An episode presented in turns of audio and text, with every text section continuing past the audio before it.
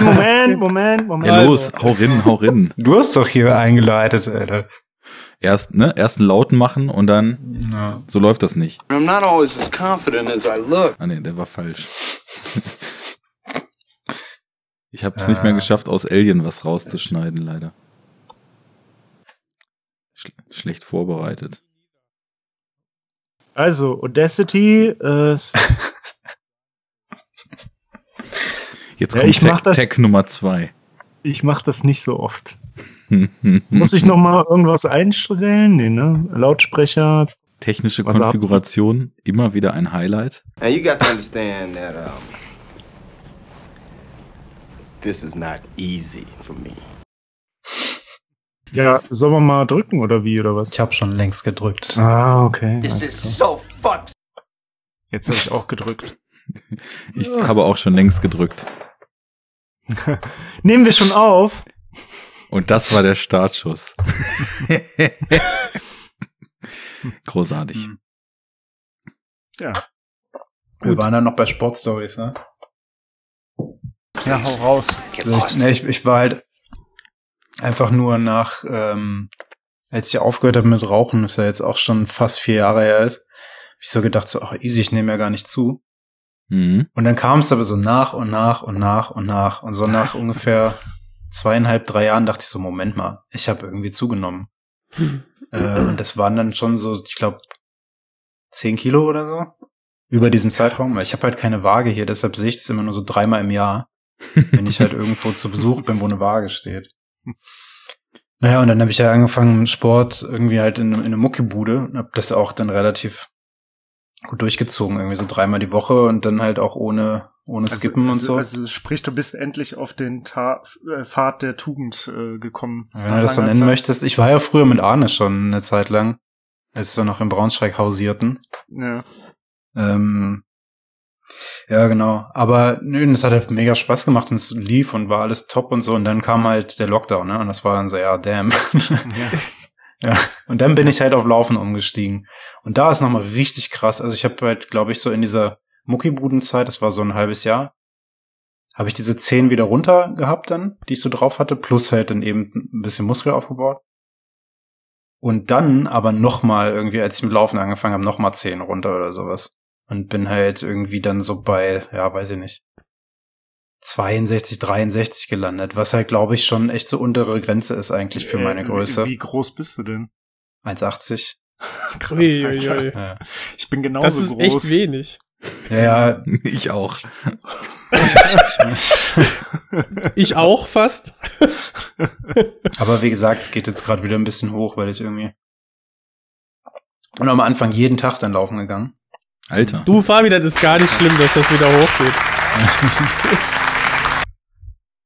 Ich war ja auch jetzt vorher nicht irgendwie auch nach diesen drei Jahren nicht rauchen. Ich war ja nicht dick oder sowas. Ich habe halt so ein bisschen irgendwie Mopselface gehabt. Dachte so, ah nee, komm. Das nervt so, jetzt mach mal was. Und naja. Ja, Das aber aber das wird so- ja wahrscheinlich eh alles jetzt nochmal total durchgeschmissen, durcheinander geschmissen, wenn das Kind dann da ist, ne? Ja, Dann schafft das auf 45 Kilo. ja genau. Ja, entweder das, also entweder nimmst du nochmal 20 Kilo ab oder halt 20 Kilo zu. So. Ja, Und dann, dann endlich Beides- wieder Normalgewicht. mhm, genau. A world of pain. Ja, aber so Ausdauersport burnt schon richtig. Das, Mhm. mhm. das ist schon, schon ganz gut. Ja, bei mir ist das krass. Ich habe ja so eigentlich seit ich denken kann immer irgendwie eine Form von Sport gemacht und habe aber immer gemerkt, dass so alles, was mit Ausdauer zu tun hat, so egal wie viel Sport ich mache, ich extrem schlecht bin und irgendwie auch nicht so wirklich besser werde. Das geilste war in der Schule echt. Ich weiß nicht, ob das dann so zwölfte Klasse oder so war, wo man dann auch drei und 4.000 Meter Lauf machen musste, ne? Mhm. Und das war wirklich die Zeit, da bin ich, da muss ich mir überlegen, wie alt war ich da? 17? Das heißt, ich bin zu dem Zeitpunkt schon seit fünf Hard- Jahren. Hardcore am Quarzen gewesen. so. Na gut, das, das kommt auch dazu so, aber Ja. ich bin zu dem Zeitpunkt halt irgendwie seit fünf Jahren, glaube ich, wirklich fast ohne Ausnahmen jeden Tag geskatet so, ne? Also wochentags halt nach der Schule und am Wochenende meistens Samstag und Sonntag von morgens bis abends. Und ich bin bei diesem 4000 Meter Lauf. Ich habe mich echt angestrengt und war so langsam, dass ich acht Minuten schneller hätte sein müssen, um die Grenze zu den Nullpunkten zu knacken. Ja, Mann, das war bei mir auch so. Das war echt Äh, hart. Ich muss mal 3000 Meter laufen, Gauss-Schule. ja, den, um ähm, Löwenwald, ne? Ja, ja, und das war auch irgendwie äh, in der Oberstufe irgendwie so, zwölfte Klasse oder so. Das war halt auch, äh, ich halt nix gemacht außer Pumpen so. Ne? Das Stabil. null, null Ausdauersport und halt geraucht natürlich wie so ein Bekloppter. Und da war das nämlich auch so, dass ich ähm, dann auf Zeit und auf Note äh, schon seit über sechs Minuten null Punkte hatte. Ja, ja. Ich konnte mich auch gar nicht so also schnell umgucken. Motivierend auf jeden Fall. Die ersten Typen, so, die so, diese ganzen Dorfleute haben ja alle Fußball gespielt. Ja, ne? ja, ja, Und klar. ich, ich glaube, es war dann so, eine Runde waren dort 400 Meter. Und ich glaube, so Ja. in meiner dritten Runde ging das dann schon los, dass ich überrundet wurde irgendwie. Oder in der zweiten sogar schon. Ja. Richtig hart. Aber ich finde sowieso interessant, was es so für komische äh, äh, Insel-Fails gibt bei so Sportkram in der Schule, ne? Mhm. Also wie so manche Leute so, also in so einzelnen Disziplinen entweder so unfassbar gut oder unfassbar scheiße sind, so. Ich konnte nie werfen. Ja, Mann, das, genau darauf wollte ich nämlich hinaus. Werfen, das, das war mir richtig unangenehm. so Ja, total. Und es gab so Leute, ey, Arne, kennst du noch diesen, wie hieß denn der, Daniel Milat oder so? Ja, ja, ja. Der konnte ohne Scheiß, Alter, der, ey, Der so konnte 80 werfen. Meter geworfen. ja, du hast so. den Ball nicht mehr gesehen, so. Es war einfach so weg, so, weißt du, so aus dem Universum rausgeschmissen, so. Und bei mir war es halt echt so, also egal, egal wie viel Kraft ich reingeballert hab oder wie sehr ich mal mit Technik, weniger Technik, mehr Kraft, weniger Kraft, so, es ist einfach so Saft, also, also wenn es schlecht lief, dann habe ich den, den, den Ball wirklich so fast so vor meine Füße geworfen, so, weißt du? Weil ich ihn halt einfach zu spät losgelassen habe. Oder beim Ausholen nach hinten. Ja, und dann waren es Minus 10 Meter. also so 14 Meter oder Oh so, weißt du? Und die Leute werfen die Bälle halt einfach so ins Universum. Und ich denke, was geht denn ab, Alter? Wie kann das denn sein? So, wie kann man denn anatomisch irgendwie so behindert sein, dass man, also, kein Plan, Alter. Weil, weil einfach der, der totale Lurch warst und äh, wahrscheinlich in der Schule so das einzige Mal so Sport gemacht hast in der Woche. ja, ich habe halt nur gepumpt, ne? Ja, Sonst hab, auch sonst damals hab ich halt, schon, okay. äh, sonst Den habe ich halt in den Boden gedrückt. sonst habe ich halt nur geraucht, getrunken und ab, abgehangen und, und pro Tag halt irgendwie so 10 Kilo Süßigkeiten gegessen. Ey, was wir aber an, an Sport am Joypad damals äh, betrieben haben, also Ja, wie viel Mann, Skateboard wir auf der PlayStation 2 gefahren sind und eins, Ja. ähm, das Ach, ist, das war dein Skaten Eins. am Nachmittag. Okay, jetzt verstehe ich. äh, habe ich das was falsch verstanden? Ich, ich war jahrelang skaten bei Tony Hawk, ey. Ich habe mir vorgestern dieses äh, Tony Hawk Remaster geholt. Echt? Ja. da habe ich Ja. gerade gestern äh, einen Tra Trailer oder so einen Werbeclip für gesehen. Es ist super das? witzig. Es ist halt einfach original wie, es sind halt Teil 1 und 2, ne? Ja. Nur in schick. Also ich find's jetzt auch nicht irgendwie so Level PS4 letzte Generation, bla, bla, also nicht so Last of Us mäßig irgendwie optisch. Last Aber of schon- Us, ey. Naja, klar, also das ist halt einfach das, das Nonplusultra, was, was so die Generation PS4 angeht, ne? Ah, egal, Ja. auf jeden Fall, es sieht gut aus irgendwie, es läuft mit 60 FPS, was auch richtig geil ist, einfach für ein Skatespiel.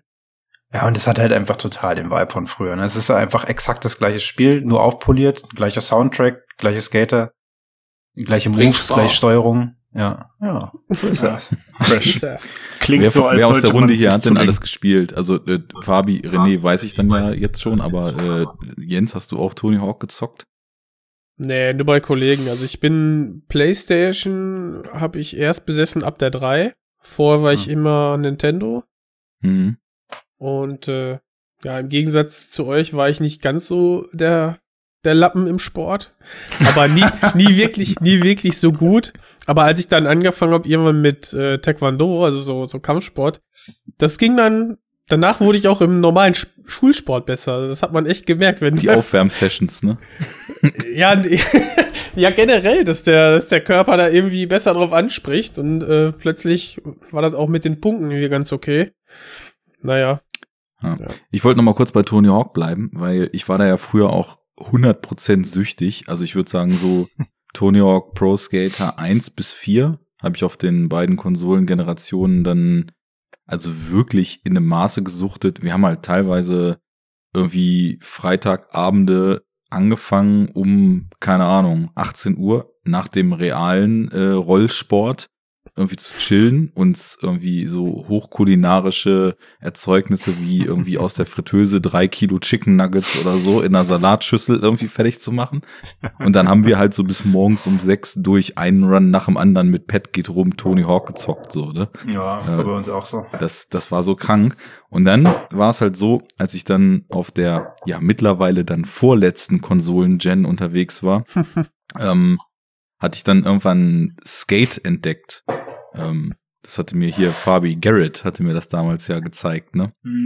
Und dann habe ich die gespielt und das waren ja Games, die sind natürlich auch komplett übertrieben so verglichen mit realem Skaten, wobei reales Skaten halt auch extrem geworden ist, auch so diese Big Ramp Actions, die es da gibt und so.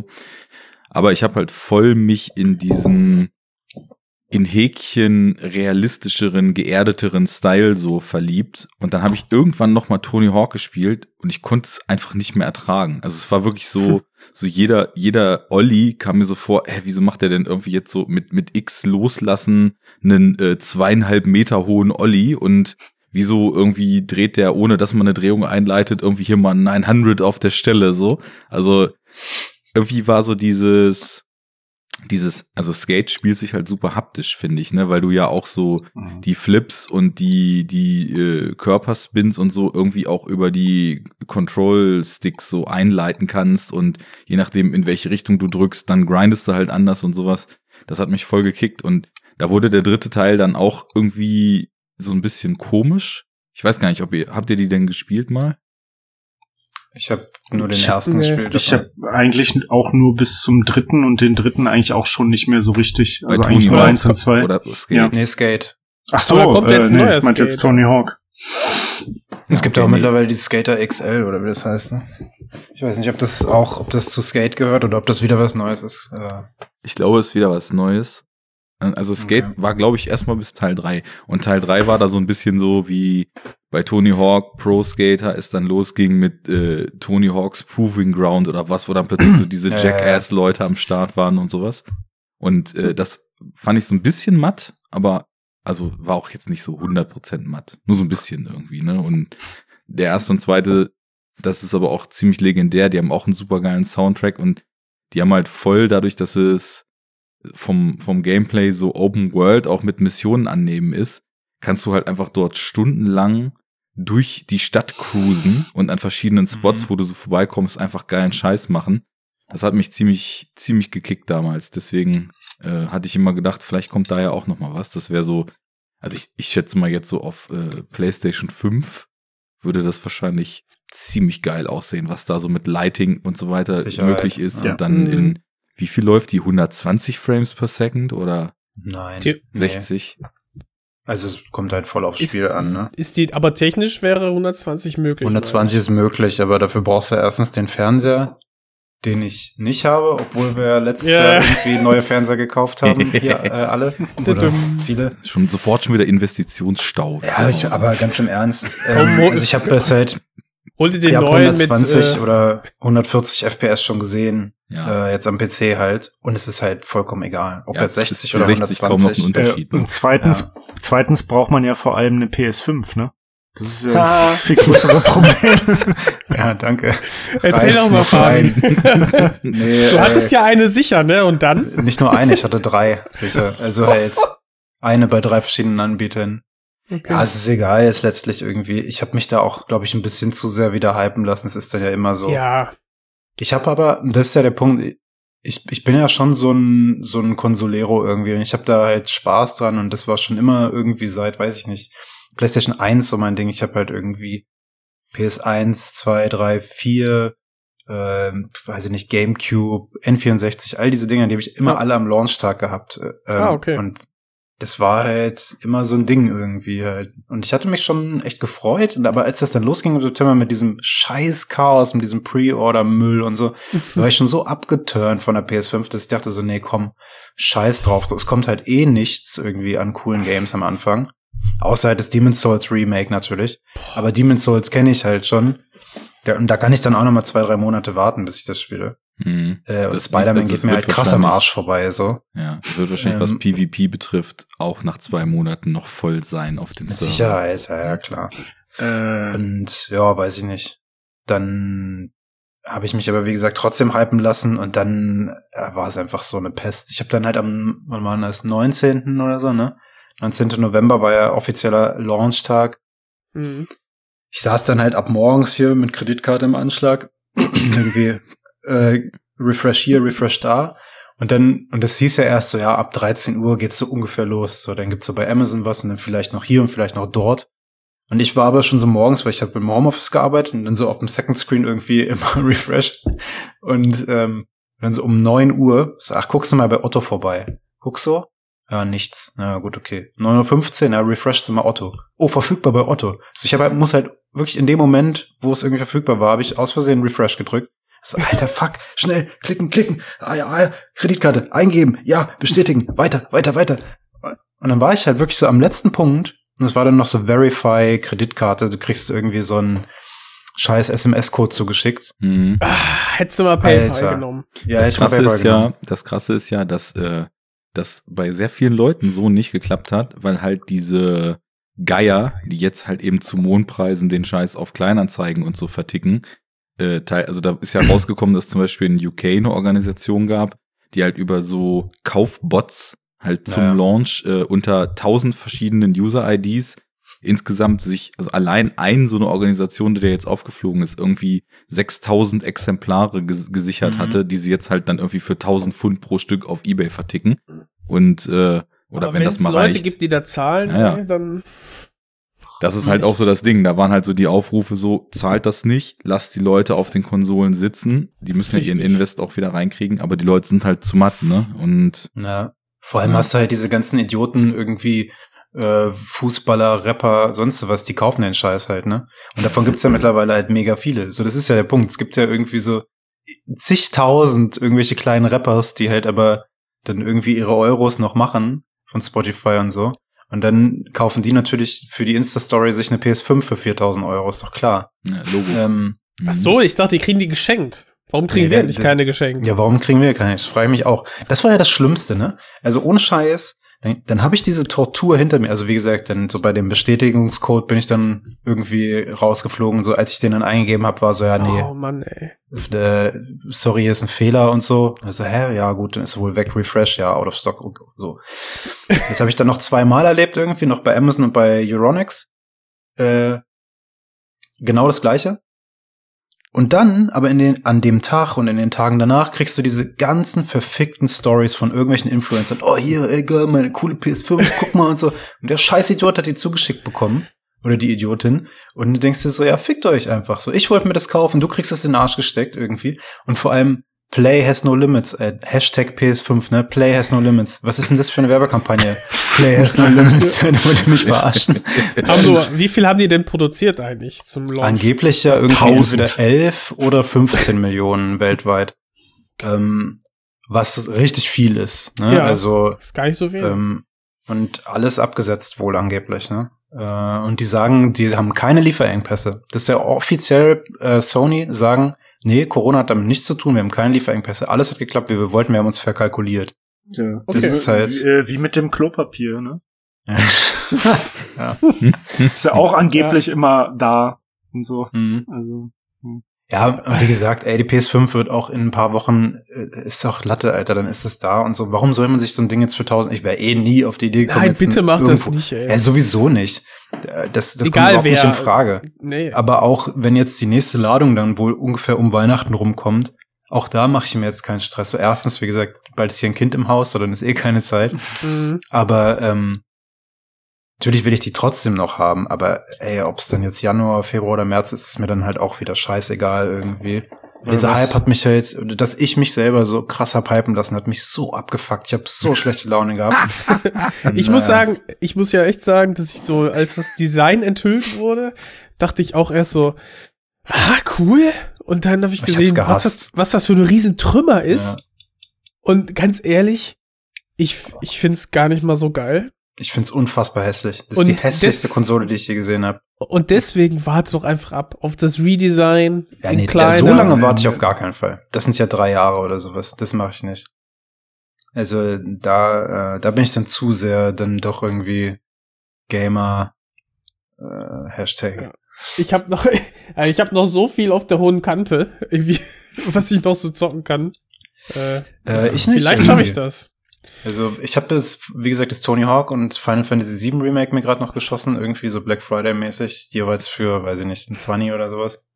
Da habe ich erstmal ein bisschen jetzt so über Weihnachten. Aber ich habe ja die ganzen überhaupt From dazu komme. Software Spiele noch vor mir, also von Aha. Na gut, So, ne? die, die dreieinhalb äh, oder 400 Stunden, die musst du erstmal investieren. Hab ich, Richtig. ich weiß nicht, ob ich beim letzten Mal äh, schon davon erzählt habe, Thema Games. Äh, ich habe dieses ähm, Star Wars Spiel gespielt. Hm? Äh, ich helfe dir, Order. hat's davon Ja. erzählt, ja. Ja, gut. Okay. Dann erzähle ich es nicht nochmal. Aber ich, ich empfehle es. Ja, aber ich habe es mir daraufhin dann auch äh, geholt Ah. tatsächlich. Ja, ja. Okay, und bist ich du auch echt ganz äh, unterhaltsam. Dann erzählt Ja, Fabi auch. jetzt davon. Nee, ach, kann man kurz machen. Ist halt echt ein cooles Spiel irgendwie, macht Spaß. So mechanisch Mhm. ist natürlich Richtung FromSoft. Ja. Ähm, halt nicht ganz so anspruchsvoll irgendwie, aber also es macht halt schon mega Spaß und es ist auch schwer, aber es ist halt, es hat nicht so ganz irgendwie so game-mechanisch diese Finesse von die FromSoft-Spieler haben. Aber es ist trotzdem geil. Super inszeniert, coole Story, macht Spaß. Aber mal eine Frage an die FromSoft-Experten. Demon's Souls war doch damals exklusiv für PS3, ne? Ja. Ja. Und ist das jetzt auch exklusiv für Ja. die PS? Boah, okay. Und das, also Weil das Bis- von Sony entwickelt. Also es ist halt FromSoft äh, und, und Sony. so, ne? Ja, gut. Ja, okay. Ich meine die ursprüngliche Lizenz.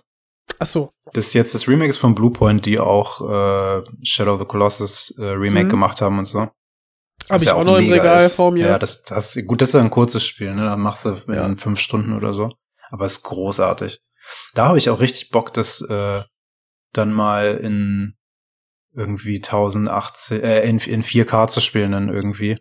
Ähm, das, Ich Mhm. habe ja noch die alte PS4, ich habe ja nicht die Pro. Und dann Shadow of the Colossus mal in 4K über PS5 auf dem 4K-Fernseher, da habe ich Bock drauf, sieht bestimmt geil aus. Ja, deine Ja, PS5 und, ja jetzt auch ich schon mein- was auf dem Buckel. Wenn du die Day One adapted hast und äh, den kompletten PS4 meinst du? Lebenszyklus durch, äh, ja, PS4, genau, deine Mhm. PS5. Wie viele Jahre? Fünf Jahre oder so? noch nicht. Nee, Sieben 2013. Ja. 13. Mhm. Boah, sieben Jahre. Also ich, ich habe mir diese Slim gekauft und als ich die gekauft habe, gab's die schon eine Weile und das ist schon drei Jahre her. Also Ja, ja. das ist schon Von, relativ von, lange. als die so. Slim kam, kam auch die Pro, die kamen, glaube ich, zeitgleich. Mhm, genau. Und jetzt nur um mal zu verdeutlichen, wie lange ich auf einer alten Konsolengeneration rumgedoktert habe. Ich habe mir die PlayStation 4 gekauft, als Red Dead Redemption 2 rauskam. okay. okay. Ja, geil. Das ja, ist wirklich so im letzten PS5-Jahr. ja. PS4. Äh, ja, PS4. Also Hat The Last of Us war halt, äh, als ich The Last of Us 2 fertig hatte, war so, okay, jetzt kann ich die PS4 weglegen. So, das Mhm. war das, das krönende Ende, so. ja. Wie Gib schon, wie schon bei 45 der. Dreier. Wie schon bei der Genau, Dreier. es war genau das gleiche, wie, Genau. wie damals bei der 3. Und ich Ähm. muss aber, ich muss aber sagen, ich find's richtig geil, dass die Abwärtskompatibilität ja da sein soll. Ich. Also, das hätten sie nicht machen können, das nochmal nicht zu machen. Richtig. Und also dann einfach die, die, die Möglichkeit zu haben, dann auch, sag ich mal, noch den alten Controller, obwohl der neue ja der Obershit sein soll, den Mhm. noch verwenden zu können. Also, und wenn die jetzt, die soll ja auch diese 4K Blu-rays so abspielen Ja, können. Also, das ist auch noch so ein ich glaube, Punkt, da das wird ein richtig, das wird ein richtig rundes Ding. Ja. Die fünf. Nur, dass er halt einfach viel zu groß und hässlich ist. Ey, die ist so riesengroß. Das ist einfach die, so die riesengroß. Xbox ist schon ein Alter. Trümmer, aber das Ding, ey. Ey, aber die Xbox ist, also die, die X, ne, ähm, jetzt nicht die S, Ja, ja. die sieht halt richtig geil aus, muss ich sagen. Das ist halt einfach ein slickes halt- Design, so. Ist halt Naja, ist halt ein ne? Rechteck, also ein Ist ein Quader. Kasten, ja, genau. aber, aber diese, diese perforierte, äh, diese, diese Lochplatte oben drauf mit diesem Grün von unten, was da so durchschimmert, die sieht schon richtig geil aus. Vor allem Ja. im Vergleich zu dieser hässlichen, hässlichen Missgebot von PS5. Also, Also so schlimm ist finde ich es jetzt nicht, aber doch, die ich finde die PS5 furchtbar. sieht aus wie Also, dieser schwebende Roboter von Wally.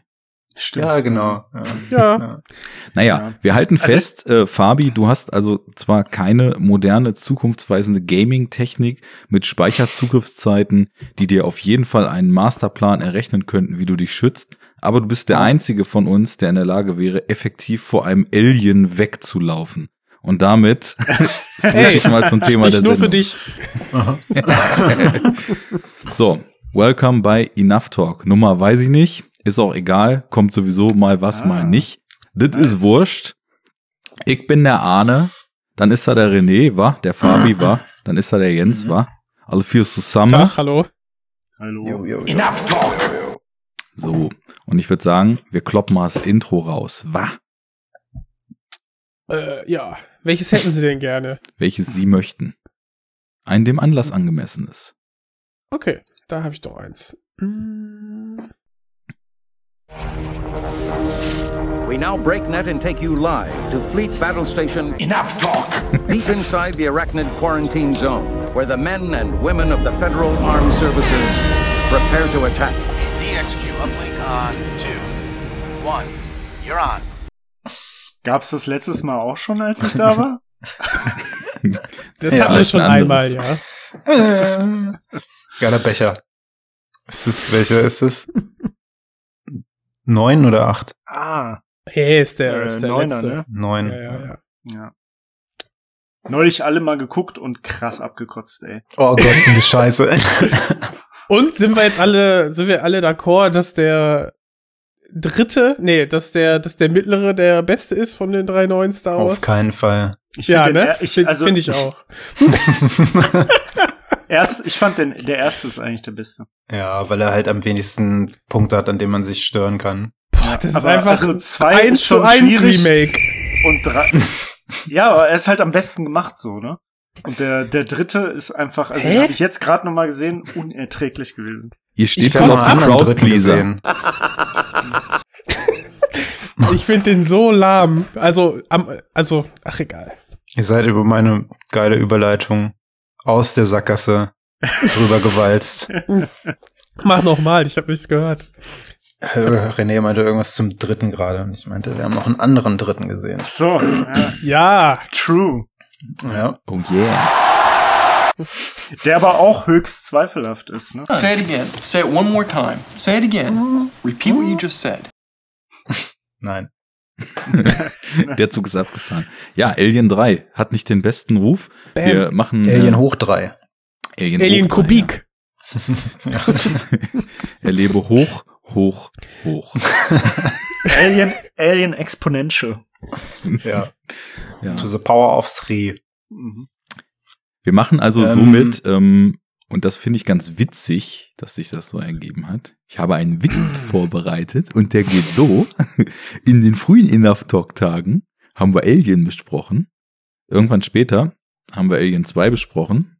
Und ich glaube fast, dass es ähm, völlig ungeplant sich so ergeben hat. Danach haben wir dann ja Predator besprochen und Predator kam doch auch nach Aliens raus, oder?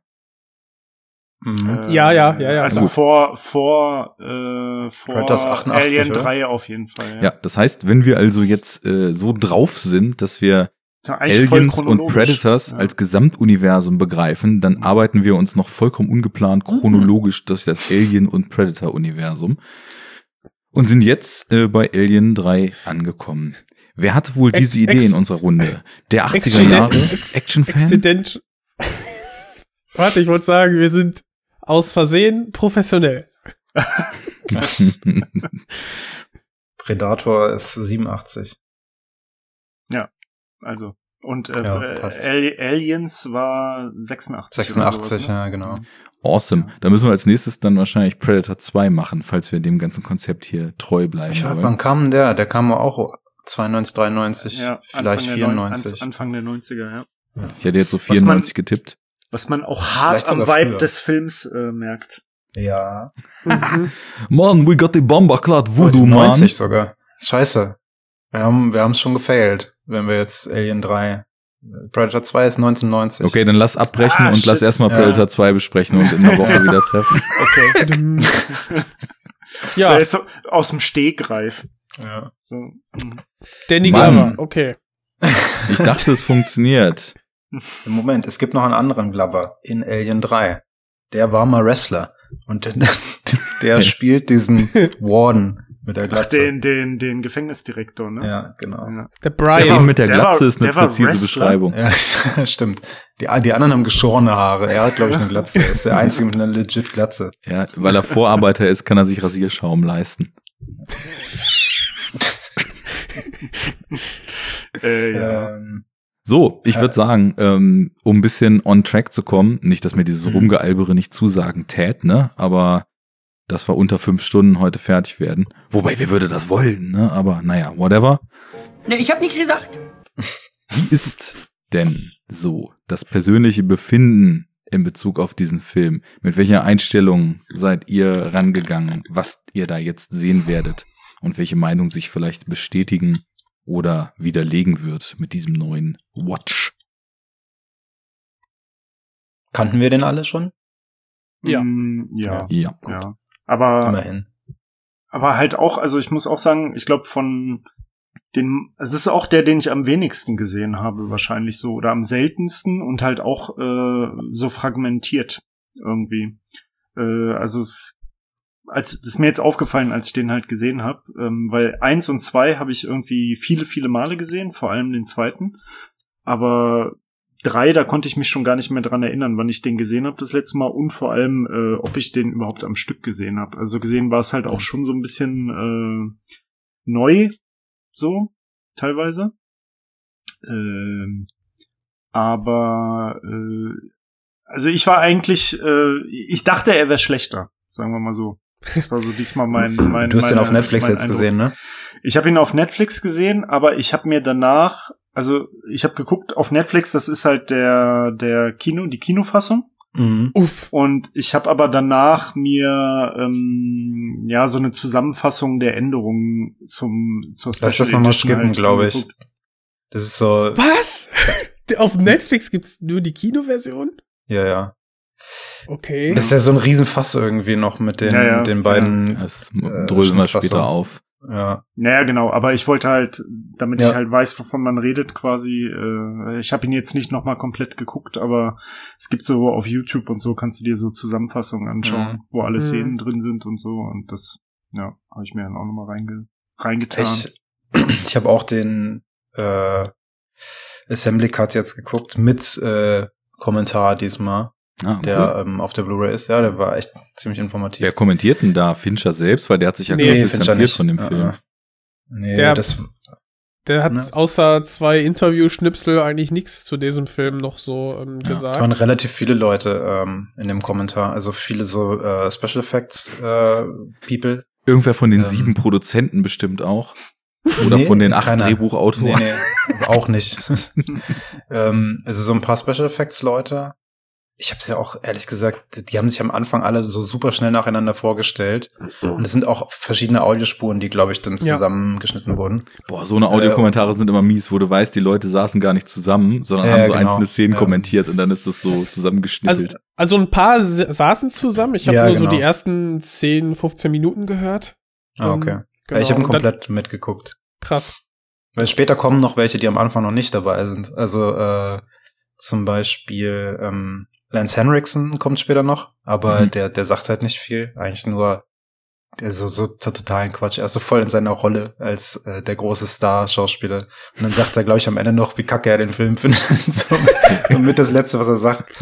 äh, Also von den Ähm, Beteiligten fand doch irgendwie anscheinend niemand den Film geil, oder? Äh, doch, den also jetzt so in dem Kommentar kommt es ein bisschen, bisschen durch. Äh, vor allem, also da ist noch der, äh, ich weiß gar nicht, ist der Director of Photography oder sowas noch mit am Start? Also irgendjemand, der Kamera und Licht verantwortlich ist. Bin mir jetzt nicht ganz sicher. Und der feiert voll ab, was die mit diesem Lighting da gemacht haben, ne? Das Total, ist so, ja, ja, das genau. ist so anders er, als er, vorher er üblich spricht war. halt super viel über das Licht ähm, Ja. und was er hier in der Szene gemacht hat und dort und dies und das und jenes und was für Linsen äh, benutzt wurden und so. Er spricht noch super viel über die Lensflares und so weiter. Mhm. dass er, ähm, weil das ja, ach Gott, jetzt kann man ja vom Hölzchen auf Stöckchen. Ja, lass doch mal später, später- dazu kommen. genau. Ich, ich würde es nämlich auch abrunden mit, ich glaube, wenn man so in den Tech-Departments beteiligt war, dann kann man auf den Film super stolz sein und ich glaube, dann guckt man auch gut auf den Film zurück, weil, da werden wir auch dann sicher später noch zu kommen, der halt einfach technisch in der Produktion ziemlich vieles revolutioniert hat und ziemlich viel geile Sachen gemacht hat, die sonst so keiner gemacht hat, die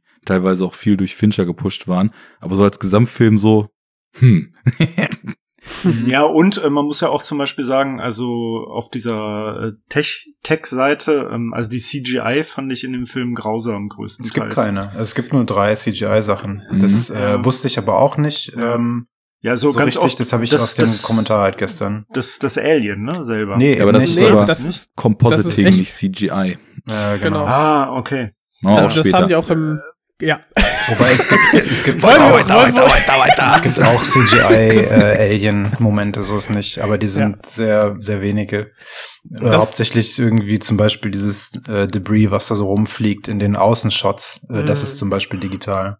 Mhm. Aber ja, Das- Also, Also, mir ist das halt beim Alien aufgefallen. Das fand sah teilweise echt scheiße aus. So. Das war so, Mhm. das war so ein Rotoscoping, Mhm. wahrscheinlich so ein bisschen, was die dann an Nacheffekten. Ja, also es wirkte halt total out of place. Also Na, das halt ist, das ist so eine, ähm, das ist so eine, wie sagt man, Rod Puppet, also äh, mit so, mit so Stangen Mhm. äh, geführte, äh, die sie vom Bluescreen gefilmt haben ja. Ab- und dann halt also, reingearbeitet. Ja, da kommen wir, wie Arne sagt, ja auch gleich doch mal zu, denke ich. Äh, Mhm. Weil ich, also wir, ich glaube, warum wir so einen komischen, so einen äh, Einstieg haben zu dem Film ist, wir können uns, selbst wenn wir anfangen, äh, wie so oft, dass wir uns über den Regisseur nähern, kann man auch erstmal sagen, ja, über welchen sollen wir uns denn nähern, weil dieser Film von der Produktionsseite her so ein einziger Clusterfuck ist. Also ein Das ist- Komplettumfall. Ja. Und ähm, ich, wie wollen wir es denn machen? Sollen wir erstmal über Fincher reingehen und dann äh, gucken, wie, Also wie ich so würde noch mal die- kurz äh, reinspringen und hat? einmal kurz äh, noch mal so meine Wahrnehmung äh, kurz ausführen, weil ich habe nämlich jetzt erstmalig überhaupt diese Special Edition gesehen. Ich habe den Film vorher bestimmt schon keine Ahnung sieben, acht Mal oder so geguckt, aber und What? war war Okay, immer krass. also war immer so total zwiegespalten, weil es vieles gibt, was ich super cool finde. Aber irgendwann im Laufe des Films ich immer so das Gefühl hatte, der, der fängt so an zu bröckeln und irgendwie passt das alles nicht richtig zusammen und hinten raus ist dann vieles, was ich kritisieren würde, aber der hat trotzdem so einen Spot irgendwie so, weil ich Mhm. einfach auch im Ganzen diese Reihe so außergewöhnlich finde, aufgrund dessen, dass ich eben die Filme, obwohl ich jetzt gemerkt habe, dass der dritte doch irgendwie den ersten beiden so in, im viel vielleicht ein bisschen anders ist, aber so viel in den Kulissen und so auch ähnlicher ist, als ich dachte. Aber trotzdem ist jeder Film irgendwie so, so ein bisschen anderes Subgenre. Der erste ist Horror, der nächste ist Action, der hier ist irgendwie so, keine Ahnung, Psychodrama, Religionsdrama, whatever, Psychothriller, so eigentlich so eine Blaupause, was Fincher, Fincher später gemacht hat. Und der vierte dann so eine, weiß ich nicht, groteske, kann man glaube ich sagen. Und deswegen fand ich es irgendwie ganz interessant, so was, was da jetzt bei rauskommt, wenn ich mir mal diese Special Edition ansehe. Ich wusste halt von so ein paar Änderungen schon im Vorfeld. Und irgendwie ist es zwar so, dass, es, dass ich jetzt das Gefühl hatte, okay, der fühlt sich so ein bisschen runder an, aber trotzdem noch so viel zu diskutieren habe. Also ich glaube, bei mir ist schon immer so gewesen, dass ich so eine sehr gespaltene Meinung, aber also es war für mich immer so eine Sieben irgendwie der Film, ne? Also jetzt nicht so, dass ich sagen würde, der ist scheiße oder so, aber ähm, da passte irgendwie vieles nicht zusammen. Naja, ähm, aber ja, ich glaube, Fincher ist erstmal eine gute Näherung oder beziehungsweise eigentlich ist die Production Hell, durch die der Film gegangen ist, eine gute Näherung, um zu verstehen, wie das, was wir da gesehen haben, zu dem werden konnte, was wir da gesehen haben. Also, da will ich auch kurz den Einstieg noch machen. Ich, ich habe den jetzt, glaube ich, zum zweiten Mal gesehen. Und ähm, den, also aus der Alien-Reihe habe ich Teil 3 und äh, 4, also die Wiedergeburt, glaube ich, am wenigsten gesehen. Und am häufigsten natürlich den ersten Teil, allein schon zweimal im Kino. Und ähm, ja, ich muss aber sagen, dass ich jetzt durch den Rewatch meinen Frieden mit dem Film gemacht habe. Ich weiß nicht, welche Version ich beim ersten Mal geschaut habe, als ich mir die Reihe komplett einmal angeschaut habe. Aber ich fand den so langweilig, dass ich eingepennt bin beim ersten Mal. und dann irgendwie halt zum Finale wieder aufgewacht. Und dann, äh, wir kommen jetzt dahin, nach dem Motto. Und ähm, ja, ich äh, kann dem viele Punkte abgewinnen, aber man muss ihn, man muss ihn wirklich im Kontext dieser Produktionshölle sehen, äh, um zu verstehen, warum der Film so ist, wie er ist, glaube ich. Aber das setzt auf jeden Fall voraus, dass man schon irgendwie sich anders mit Filmen beschäftigt, um diese Haltung einnehmen zu können. Auf Äh, jeden also Fall. jetzt nicht, äh. Ja. weil als ich den äh, nämlich das erste Mal gesehen habe, war ich halt weit von solchen, ähm, sagen wir mal, Metaebenen irgendwie entfernt, weil ich habe den Mhm. halt auch echt früh gesehen, irgendwie wie diese ganze Reihe. Und ich fand den halt immer total geil, weil ich den aber auch äh, eher als so ein so ein ja wie so ein so ein Film so so einen verbotenen Film halt ne? Wie du halt als Kind Horrorfilme guckst. Ich habe den das erste Mal glaube ich weiß ich nicht ey, vielleicht mit zwölf würde ich sagen. Ich habe ich habe diese ganze ich habe diese Dreier VHS Box damals bekommen. Ähm, und das müsste so sechs, äh, ja, 97 irgendwie gewesen sein, ungefähr. Und für mich war das halt einfach nur so, oh krass, ja, der, der böse Film und ähm, Alien ist ja was für, für die Großen und ist ja mega gruselig und, ne, und, und dann geilst du dich halt einfach nur an, an Gore auf und, oh krass, und hier ist Blut und da Alien und toll und geil. Und aber äh, was, was halt immer da war, was ich damals auch natürlich schon gesehen habe, ähm, der ist ja einfach äh, irgendwie schon alleine in der visuellen Sprache sticht er ja total raus. Und der ist aber auch, der ist halt super bedrückend. Also nicht, dass Teil 1 irgendwie nicht, nicht so eine bedrückende Atmosphäre hätte, aber halt anders. So. Mhm. Und ich fand halt den mehr so diesen Suspense, diesen Horror-Suspense. Und dieses, Ja, genau. ich, das ist mir jetzt erstmalig so richtig bis ins Letzte aufgefallen, was du meinst, weil so, so eine richtig beklemmende Schwere, die in diesem Film so über Mhm. weite Strecken drin liegt, die meinst du wahrscheinlich, ne? Ja, genau, die meine ich. Und, und die habe ich definitiv damals schon gespürt. Und der Film hat immer so ein, so ein ungutes Gefühl gemacht beim Gucken, aber ich fand ihn trotzdem gut. Also es war halt so. Ich habe auch zur, ähm, zur gleichen oder zu einer ähnlichen Zeit dann auch irgendwann sieben gesehen oder also Seven, das war ja auch so, weiß ich nicht, wann war denn der? Auch 97 oder kam sowas. Fünf- So. Ja. Und ich habe den ungefähr in einer ähnlichen Zeit gesehen und ich finde, die sind vom Vibe halt sehr ähnlich Ja. irgendwie. Äh, Ähm, Darf ich Ja. da ganz kurz was zu anmerken? Ja, äh, also jetzt, wo du sagst sieben, ähm, habe ich auch gerade gedacht, ja, passt auf jeden Fall. Und wo ich äh, noch fand, ich eine ziemlich ähnliche Tonalität so gesehen habe, war ähm, hier 12 Monkeys. mhm, voll. Äh, ja, das, das wollte ich auch nämlich- noch sagen. mhm, The Terry genau. Gilliam. Ja. Ja. Und die drei Filme, finde ich, sind so von der Bildsprache und auch so von dem, ähm, ja, von der Kolorierung irgendwie so ziemlich ähnlich. Mhm. Hatte ich so den Eindruck, ne? Also, Das, also du äh, hast bei 7 und bei Alien 3 oder zu Kubik hast du halt so diese ja entsaturierten Kamerabilder. Also du hast viel äh, so dieses, also Color Grading gab's da ja so noch nicht, aber wir haben ja, halt mit sehr viel, Filtern halt, ne? genau, Also- sehr viel mit Blau und Orange ähm, gefilmte ähm, Sets, Umgebungen und, und generell Filmbilder, die aber irgendwie, wie du sagtest, ne, irgendwie so ein, so ein, so desaturiert und irgendwie so depressive Stimmung verbreiten.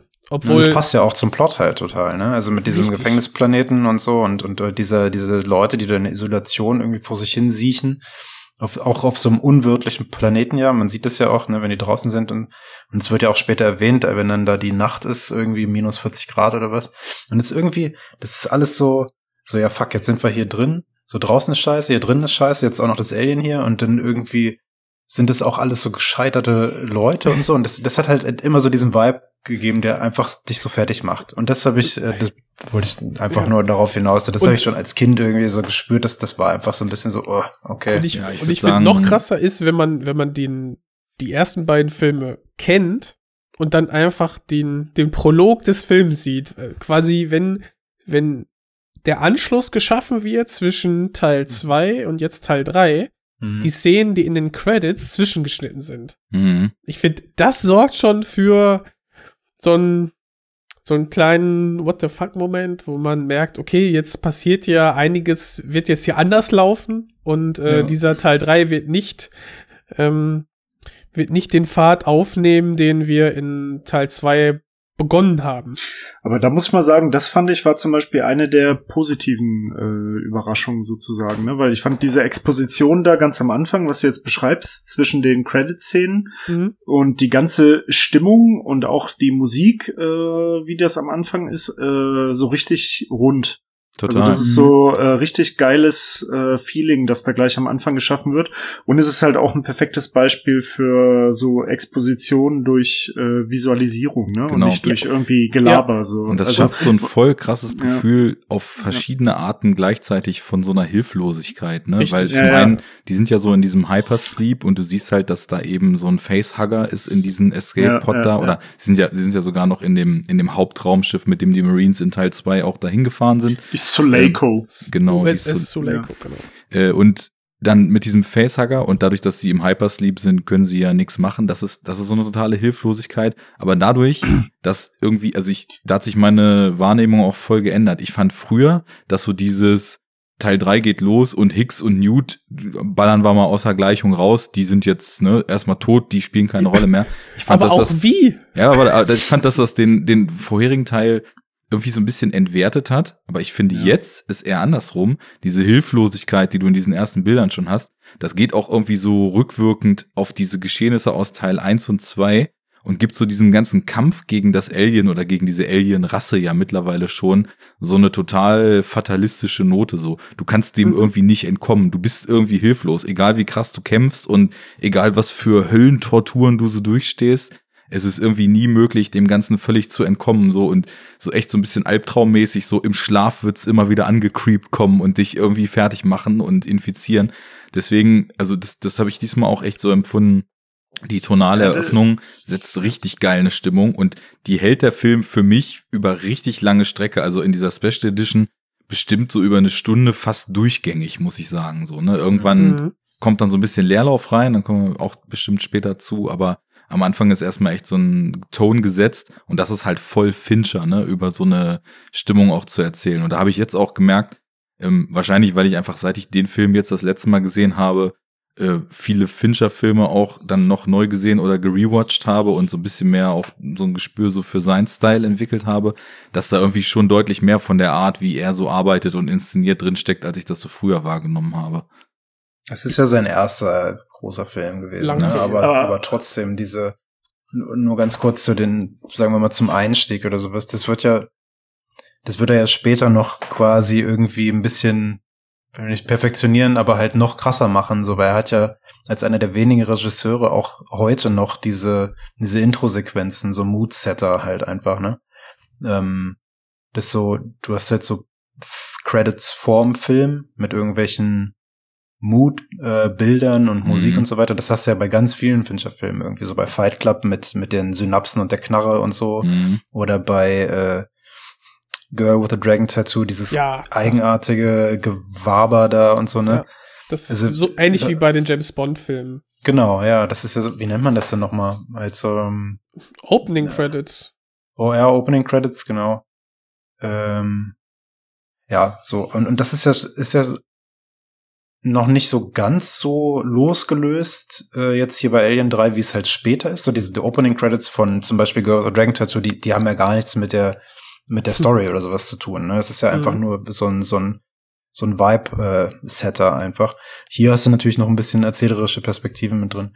Aber ähm, weil du das schon angesprochen hast mit dem Assembly Cut, ich finde es im, äh, im in der Kinofassung finde ich es ein bisschen stimmiger, ein bisschen griffiger, weil es da halt kürzer ist und äh, irgendwie mh, jetzt hier im Assembly Cut hast du ja ganz viel noch mit, da kommen ja schon diese ganzen äh, Mönchs ähm, äh, gef Gefangenen äh, mit ihren Ochsen und so und ziehen das Teil aus dem Wasser, ne, dieses Landesschiff und so weiter. Das ist ja alles nicht im im Kinocut, äh, wenn ich mich nicht irre. Ich glaube auch, oder?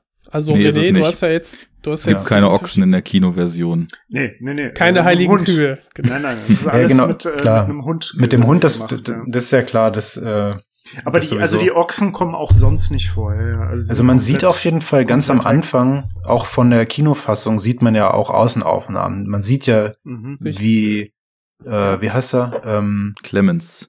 Clemens sie da lang trägt, halt in, in dieser eigenartigen Zeitlupenaufnahme, wie er so vor Fury dieser 161. Szenerie langläuft. Das, ey, das ist so gut gemacht. Sieht super ich. geil aus, Ja. ja. Ja, ja, ja.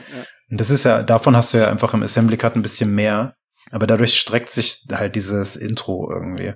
Ähm, ich find's einfach nur ein bisschen griffiger in, in, in Kinocut.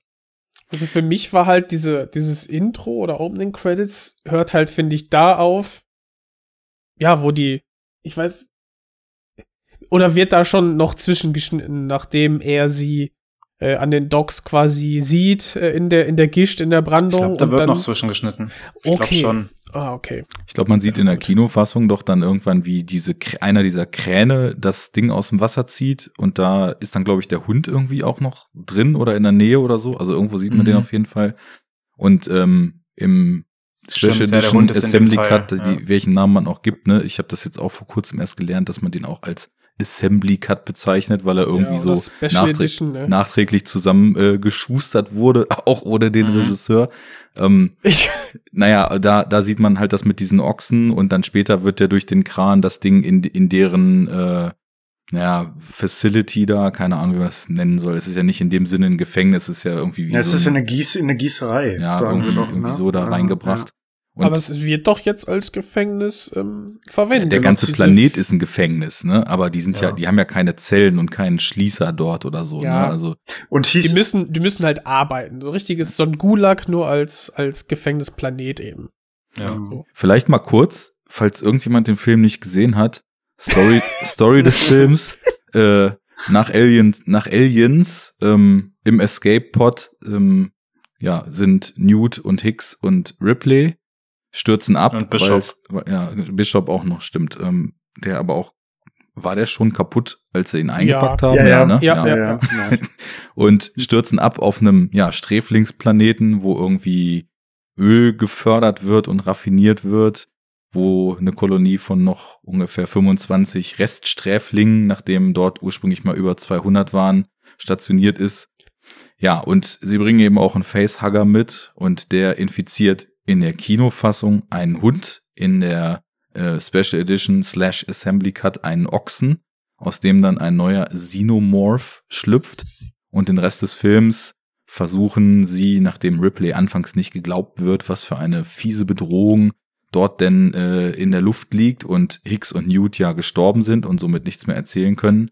Ähm, Ripley also dann über den kurz wieder zum Laufen gebrachten Bishop rausfindet, dass äh, tatsächlich ein Facehugger mit dabei war. Ähm, versuchen sie dann diesem Alien Herr zu werden, bis irgendwann die helfende äh, Rettungstruppe von Wayland Yutani eintrifft. Or not. Ja, das Rettungsteam der, der, der regierungsgleichen äh, Corporation. Äh, Genau. übrigens, Fun, Fun Corporation. Fact, äh, habt ihr das mitbekommen, dass irgendwann, äh, also ich weiß nicht, ich habe die deutsche Version gesehen. Ähm, da wird irgendwann im Zusammenhang, glaube ich, von diesem Planeten auch von Wayland Utania gesprochen. ja, fand ich ganz witzig. Ich weiß nicht, ob das nur in der deutschen Variante ist und ich weiß ehrlich gesagt auch nicht, ob sich das jetzt auf den, auf diesen LV irgendwas, also auf diesen Gefängnisplaneten halt äh, bezogen hat, aber da gibt's dann sogar ist der, ist der ja, okay. Aber irgendwann ist die Rede halt von Wayland Utania, was dann halt auch irgendwie mal wieder darstellt, was, äh, also was für eine Bedeutung diese, diese Firma hat, ne? Also, Also, die ja das irgendwie auf jeden anscheinend Fall das, neu. Ich kenne das- den das- Namen noch nicht. ja, Aber ich habe auch gestern, wie gesagt, Audiokommentar geguckt, also vom Film selbst nicht so viel gehört. Ja, ja. Aber das finde ich halt immer interessant, weil es wird ja in allen Filmen auch immer nur, also Wayland Yutani wird ja zumindest im Deutschen fast nie ausgesprochen, ne, bei den Mhm. Filmen. Und es ist ja immer nur so die Firma, die Ja. Firma. Und es ist immer so die, die ominöse, böse Firma, die halt so ein irgendwie- 80er-Jahre-Ding. ja, Mega. voll gut, äh, Corporate Threat to the Max, so, also, Evil das finde ich auch, ja. Ja, genau. ja, genau. Sind euch diese japanischen Logos aufgefallen? ja, Hm? ist mir jetzt auch Mhm. erstmalig So aufgefallen. richtig Mir auch Blade erstmalig Runner- tatsächlich. Blade Runner-esque irgendwie. Ja, ja, Ne? genau. Das passt ja auch zu Wayland Yutani dann wiederum. Richtig. Ja, das war, glaube ich, in den 80ern Jahren so auch in, im Zuge dieses Cyberpunk-Krams. Oder ich meine, der erste Alien ist ja schon so früher in den 70ern. Damals hat der Westen sich ja noch so viel mehr so als absolute Weltmacht und äh, Weltmarktführer in allem und absolut unantastbar angesehen. Ich glaube, das war so in der Science Fiction so ein äh, latentes Bedrohungsszenario, das Asien irgendwann aufholt und irgendwann auch so eine Rolle spielen kann, was ja natürlich jetzt schon längst passiert ist. ähm, Naja, die haben sich jetzt quasi nur irgendwie im Land vertan, aber ja. ja. Aber ähm, dieses Ding mit, mit Japan und den USA ist ja schon irgendwie nach dem Zweiten Weltkrieg und nach Pearl Harbor und hast du nicht gesehen. Das ist ja schon eine andere Connection, die die irgendwie Ja, ja, das damals auf jeden schon Fall. hatten. Ich hätte es einfach Aber- auf so einer wirtschaftlichen Ebene gedacht, weil ja das irgendwie Mhm. so lange Zeit so sämtliche westlichen Autokonzerne sich so als unumstößlich angesehen haben und plötzlich kam halt irgendwie Toyota, die gezeigt haben, so, ey, wir können das übrigens viel günstiger und viel besser als ihr. So, ähm, Weil dieser, dieser multilaterale, wenn du es so willst, oder, oder multikulturelle Ansatz irgendwie von so Cyberpunk ist ganz witzig, weil du den gerade nennst. Weil der ja auch relativ früh und ich weiß nicht, ob, ob von da kommend, aber William Gibson hat es ja ne, mit, mit Neuromancer und sowas. Ja. Das spielt ja irgendwie am Anfang in, in Chiba, glaube ich, und so, ne, also ja, äh, Tokio. Und äh, das, das ist ja, er hat ja schon viel irgendwie damit zu tun, dass du halt dieses Konglomerat irgendwie von so japanisch, amerikanisch, äh, teilweise russischer Kultur irgendwie hast in, in diesen futuristischen Settings. Ähm, witzigerweise ist ja William Gibson auch, äh, gibt's ja auch eine Connection zu Alien 3. Ähm, weil der ja das Ja. erste, oder nicht das erste, vielleicht, doch, ich glaube, der hat das erste Skript geschrieben. Und dann Ähm, noch mal ein Rewrite davon. Genau, und dann gibt's ja gibt's- noch ein anderes Skript von dem äh, Namen jetzt vergessen. Also das irgendwie war, also das habe ich mir auch da noch mal angelesen. 20th Century Fox hat ja quasi Alien 3 relativ schnell vermarktet, bevor überhaupt ein Skript äh, Ja, ja. von Alien 3 irgendwie existiert und dann haben die ja schon einen Termin, wurde. einen Termin festgelegt, wann Mhm. der Film rauskommt. Genau. Und deswegen hatten die ja so einen Zeitdruck. Ne? Und, und dann, Ja, wobei dann, wollten sie, dann wollten sie das ja quasi irgendwie äh, in die Wege leiten und dann gab's erstmal irgendwie äh, 22 Wochen Writers Guild Streik und dann haben sie erstmal den ähm, ja William Gibson engagiert, da erstmal ein Skript zu, zu schreiben, aber der hat ja so sein eigenes Ding da irgendwie dazu geschrieben. Aber es ist halt echt ganz geil. Also ich habe ja, hab's ja gerade hier schon in die Kamera gehalten, dieses ähm, diesen Comic jetzt, der irgendwie vor einem Jahr oder vor zwei Jahren Zwei, gekommen ist. ja. Es ah, sind ja so jung mehrere. ist der? Ja, ja. Das sind ja mehrere. Also ich habe hier so eine Hardcover Edition, wo die halt alle drin sind. Ähm, ich glaube insgesamt sind es Fünf. sechs oder sowas. Fünf, okay. hm. ich habe mir die nämlich auch noch Äh, schnell geklickt und noch gelesen Ah, ja. vorher. Ist schon da, oder? Nee, Ach so, digital, dann, ne? Okay. Äh, das passt Finde ich echt ganz gerade. geil irgendwie. Ja, genau. Mhm. Und ähm, hätte ich auch ganz gern gesehen, aber wäre halt einfach ein komplett anderer Film gewesen, ne? weil du halt Mhm. irgendwie nicht diesen Planeten dort hast und so. Es spielt ja auf so einer Raumstation äh, und wo halt irgendwie so so Scavenger halt dieses Solarco finden und so weiter. Also das ist so auf jeden Fall komplett anders. Aber äh, ja, genau. Ähm, interessant ist, dass halt irgendwie Fox damals das so, so krass nach vorne getrieben hat. Und ähm, das ist nämlich auch, wollte ich vorhin eigentlich schon sagen, so eine Sache, an die ich mich super stark erinnere, dass das so vom Marketing und von der Werbe, äh, vom Werbeaufwand extrem war damals irgendwie. Und ich war, als der Film in Deutschland kam, war ich sechs oder sieben Jahre alt. Ich weiß nicht, ob der bei uns 93 lief oder Ja, auch glaub schon. 92. Mhm. Aber das war ja ein riesen Tada irgendwie da. Es gab das war so krass. Videospiele und, und Poster überall und Ja, ja. Was? Du kamst da gar nicht drum rum. Da habe ich vorhin dran gedacht, als du so erzählt hast, dass es für dich so, als du den gesehen hast, auch dann offiziell viel zu jung, dass es so ein verbotener Film war.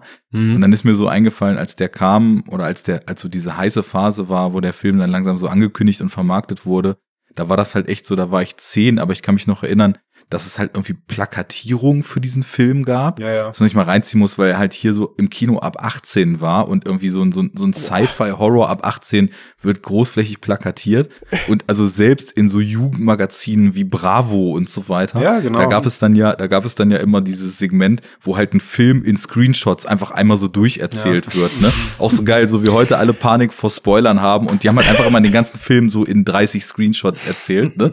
Und da war dann halt so eine Story zu Alien 3 in der Bravo damals, ne? So. Die auch meistens immer gar nicht, die hat auch gar nicht gepasst dann ab und Nee, zu. Ne? war Also ich kann mich noch an so Sachen so, ne? erinnern, die, wo die sich dann halt aus Screenshots irgendwie selber die Story zusammengereimt haben oder so. Mhm, ja, natürlich. Mega geil. Aber naja, zumindest, Aber also das nur so um die Tragweite des Ganzen so zu haben. Aber dann, dann lass uns doch mal, lass uns doch jetzt wirklich mal versuchen, diese, diese Production Hell und diesen Werdegang des Films so ein bisschen aufzudröseln, weil du hast ja eben schon gesagt, so der, der Auftrag an William Gibson, das Skript zu schreiben, der kam. Wir hatten eben äh, vorhin ja schon gerätselt, 86 war dann Aliens und danach war halt komplett klar, einer der Produzenten auch der ersten beiden Filme war ja Walter Hill, ne, der ja auch irgendwie als Regisseur selber irgendwie krasses äh, Renommee hat. Und die wollten auf jeden Fall den Film machen. Und äh, ja, dann war William Gibson der erste von vielen, ne, der dann irgendwie in drei Monaten dieses Skript geschrieben hat, wo du ja eben schon so beschrieben hast, äh, was darin so passierte. Ich habe jetzt den Comic ja auch gelesen.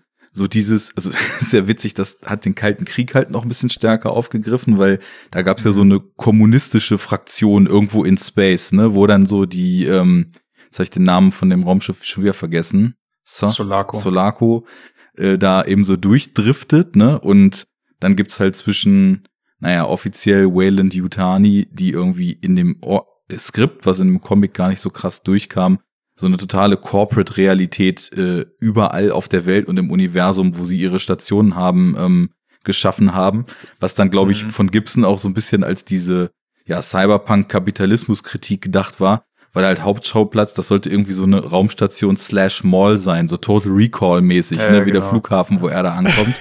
und ähm, war dann aber in dem Comic ja eher so eine wissenschaftliche Forschungsstation. Und die Communists haben es eben auch auf irgendeinem so Forschungsplaneten oder so da gefunden und dann haben sie beide ihre Aliens daran gezüchtet. Ich glaube, das Mhm. sollte noch deutlich actionlastiger und mit deutlich größeren Horden von Aliens in dem originalen Skript stattfinden. Ja. Aber es gibt ja zwei Skripte von ihm, ne? Das ist erst, das, was du gerade beschreibst, das erste. Und dann hat er das äh, neu oder umgeschrieben. Dann gibt's das zweite. Und das zweite Skript von ihm ist das, worauf auf der Comic dann basiert. Das ist halt irgendwie die Reduktion Ah, okay. zum Beispiel der Aliens hast Mhm. und so. Dass es nicht mehr so Horden sind, sondern nur noch drei oder so, ne? Ku- Kurz dazu Ja. noch, ähm, Audible hat wohl dazu jetzt auch so ein ähm, Hörspiel produziert. Auch das mit ich auch Lance, gesehen, ja. auch mit Lance Hendrickson, also dem Bishop-Darsteller und Michael Mhm. Bean, also Hicks, der ja gar nicht ja, mehr der auftaucht. ja übrigens. Doch, doch. Also im also, Comic. also im Comic dann, ja. ja. Äh, und ähm, genau, auf dieser Gips-Grundlage haben wir dann quasi dieses äh, Hörspiel produziert und ich glaube, das werde ich mir mal anhören. Das klang Mhm. nämlich echt ganz interessant. Ja, es sind ja sowieso einige von den äh, Drehbuch-Varianten und Ideen, die es gab, äh, alle für sich genommen ganz spannend so, ne? Äh, Mhm. Weil das ist ja, ich, ich habe das auch, äh, ich weiß nicht, kennt ihr diese ähm, diesen YouTube-Channel von so einem Typen, so einem Briten, der heißt Oliver Harper? Habt ihr das schon mal gehört? Ja. Der macht so Reviews, ne, von so, von so Filmen. Und das ist halt immer auch ganz interessant. Und das hatte ich mir in dem Zuge äh, mal reingezogen. Und ähm, da war ja, äh, also einer von den Typen, der dann letztendlich, glaube ich, das Drehbuch gemacht hat. Also ich weiß nicht, wie viele Varianten gab's? Weiß das jemand? Sechs oder sieben. Boah. Es war ja nach, Ja. nach William Gibson, als er dann gegangen ist, haben sie halt zwei weitere Writer geholt, die Also das umschreiben sollten. Und da Genau. war dann Rennie Harlan, den wir dann ja später Ach ja, irgendwie stimmt. von Cliffhanger und Ja. äh, wel welchem Die Hard denn? Dem dritten, glaube ich, ne? Ähm, Nee. Äh, der zweite. Ach, dem Zweite. zweiten. Äh, und ja, zig anderen Sachen, die er noch gemacht hat, die alle immer so ein bisschen so B-Charakter haben irgendwie im Spiel. Hey. Hey.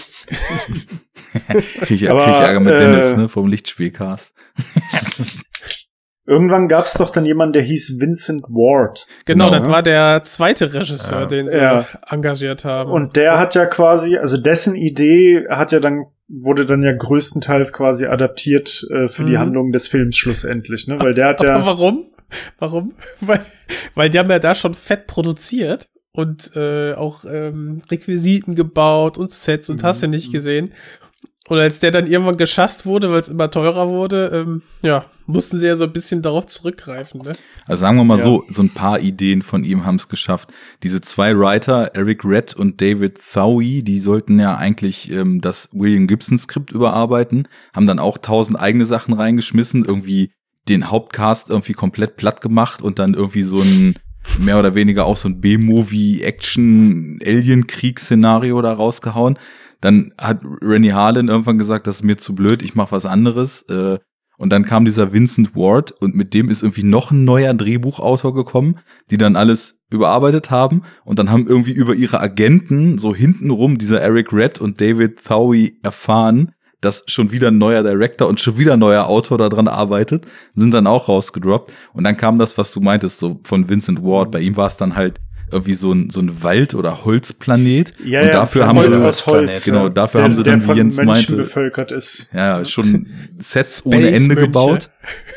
Und dann, ähm, er hatte halt so dieses Ding, dass, dass das Alien eben auch Tiere befällt und dann so Xenomorph-Tierhybride entstehen da drin. Und ich glaube auch, dass Ripley dann irgendwie schwanger ist, wo dann später diese Schwangerschaft mit der Queen draus wurde, war auch in dem Skript schon drin. Und, und Ripley ist tot. War ja, genau. Mhm. Sie hatte ja ursprünglich gesagt, ich habe jetzt dreimal gegen das Viech gekämpft. Ich habe keinen Bock, das noch ein viertes Mal zu machen. Also die, die, sie hatte, sie hatte mehrere Bedingungen. So die, die eine war halt, dass ähm, Walter Hill und dieser andere Produzent, dessen Name mir gerade entfallen ist, äh, die ganze Zeit Ähm, durchproduzieren. David Geiler? Ja, genau. Ja. Ähm, dann hatte sie gesagt, sie will einen Film ohne Knarren. da gibt's so ein geiles Q&A mit ihr. Ich weiß nicht wo, auf irgendeiner Comic-Con oder so, wo sie dann so erzählt, wie sie halt so das Skript von James Cameron so ein bisschen überflogen hat im Vorfeld und so ein paar Sachen geil fand und so weiter. Und dann erst im, auf dem Set gemerkt hat, was das halt auch für ein Military-Porn ist, den sie da macht. Und sie ist halt irgendwie jemand, die sich so für Gun Regulation einsetzt und so irgendwie da für Regulierung und sowas und hat, glaube ich, so ein bisschen Schiss, dass irgendwie so dieses in Alien 2 dabei sein. Deswegen wird jetzt immer so ein Narrativ gesponnen, so ja, ich wusste ja eigentlich gar nicht so viel, dass da so viel Knarren drin sind. Also da war dann irgendwie noch die, die dritte Voraussetzung, keine Knarren. Äh, nee, die zweite keine Knarren und die dritte war dann eben, dass sie sterben wollte am Ende. Und da haben wohl irgendwie die Geldhai-Produzenten, die ja bei diesen ganzen Early Versions wollten die ja schon Alien 3 und 4 machen, die auch zeitgleich gedreht werden sollten. Und da war dann halt so, erstmal in der Gibson-Version wurde ja Hicks so ein bisschen zum Protagonist und Ripley liegt eigentlich nur in irgendeinem statischen Schock oder sowas den ganzen Film lang. Und da sollte sie dann im vierten Film, der dann auf der Erde spielen sollte, ähm, Mhm. und wo Wayland Yutani noch stärker so in, in Fokus kommen sollte, sollte sie wieder übernehmen. Das war ja eh schon alles verworfen und als es dann erstmal nur um Dritten ging, hat sie gesagt, ich mache das nur, wenn ich sterbe. Und die Produzenten, geldheimmäßig, meinten die ganze Zeit, sie darf auf keinen Fall sterben. Es muss irgendeine Hintertür offen bleiben, um noch einen vierten Film zu machen. Ne? und äh, der Vincent Ward hat da irgendwie ziemlich stark für gekämpft und hat sie dann halt einfach am Ende irgendwie sterben lassen. Aber naja, Produzenten setzen sich ja leider meistens durch. Mhm. Tja, und wenn sie halt den Regisseur feuern müssen, ne? Was dann ja geschehen ist, genau. Genau. Ja, gut, die, die geben halt das Geld, ne? Das ist halt immer. Und in dem Fall geben sie es auch aus, weil als der Vincent Ward dann äh, gefeuert war und Fincher angeheuert Richtig. wurde, der ja vorher irgendwie ein paar Awards für Musikvideos und so gekriegt hatte und so ein bisschen so als up- upcoming Director gehandelt wurde. Äh, wie viel war das? das das ich glaube, Schema kennen wir ja jetzt. ich glaube, ne? ja, ja, Mhm. ich glaube, 10 von 15 Millionen Dollar Budget waren schon ausgegeben, bevor Fincher dazu kam und mit dem Dreh überhaupt angefangen hat. Ich, weil die ich halt- habe 13 gelesen. Oder- oder- Pre-Production 13 Millionen Dollar. Ah, okay. Das, das kann auch sein. Nur für bis zum Holzplanet-Konzept. Und Mhm. dann kam Fincher. ja. Fix it, please. Ja. Aber dann sind ja die 50 Millionen, die das Ding insgesamt gekostet hat, ja fast noch günstig, ne? Für den damaligen Zeitraum, glaube ich, richtig teuer. Mhm. Ja. Ja, Also aber das war doch jetzt ähm, Terminator 2, wann kam der raus? Der galt ja dann als teuerster Film danach. aller Zeiten und der hat ja 100, glaube ich, gekostet, ne? Beziehungsweise die, die äh, wurden parallel äh, produziert und Ja. gedreht. Ähm, Terminator 2 war ja auch dann einfach so der Startschuss für CGI und auch so ein Benchmark für CGI Ja, genau, damals. genau. Und Alien 3 hatte das halt noch gar nicht. Aber die wurden parallel produziert und äh, Jurassic Park kam dann ja danach noch, auch CGI, bla bla und so, ne? Ja. Ja. Also, das war so dieser Zeitraum Ja. ungefähr. Aber ich glaube trotzdem 50 Millionen war schon sehr, sehr viel damals. Vor allem für so einen theoretisch ja kleinen Film eigentlich, der, ne, also der, wenn du den dir anguckst, der sieht ja jetzt auch nicht mega teuer aus, so weil Aber der, der war, ja ursprünglich war der viel, viel größer gedacht. Das ist es ja. Mhm. Und du merkst es ja auch, also ich habe ja jetzt den, wir müssen jetzt ja dann nochmal über die Unterschiede sprechen zwischen Kinofassung und Assembly Cut. Aber das dann nachher, also bevor Fertigstellung von Alien 3 wird Fincher gefeuert und man muss man sich mal vorstellen, haben die Produzenten, weil die einfach ihren Willen dann durchsetzen wollten und halt auf das Veröffentlichungsdatum gepocht haben, ähm, was ja mehrmals gerissen wurde, Mhm. ähm, haben dann diesen Film irgendwie zusammengeschnitten und fertiggestellt. Und erst, wann? 2003 oder so? Hat man sich dann Ja. noch mal den Produktionsnotizen und Infos, die man so hatte, ohne den damaligen Regisseur, also ohne Fincher, Mhm. hat man dann versucht, diesen ursprünglichen Film, die sich dann Fincher dann irgendwie versucht hat zu realisieren, dem noch mal zu nähern. Also ich glaube, die hätten Fincher schon gerne dann am Start gehabt dafür, aber der Ja. war ja komplett halt abgefuckt und ist so, nee, Richtig. könnt ihr alleine machen, ich habe damit nichts mehr zu tun.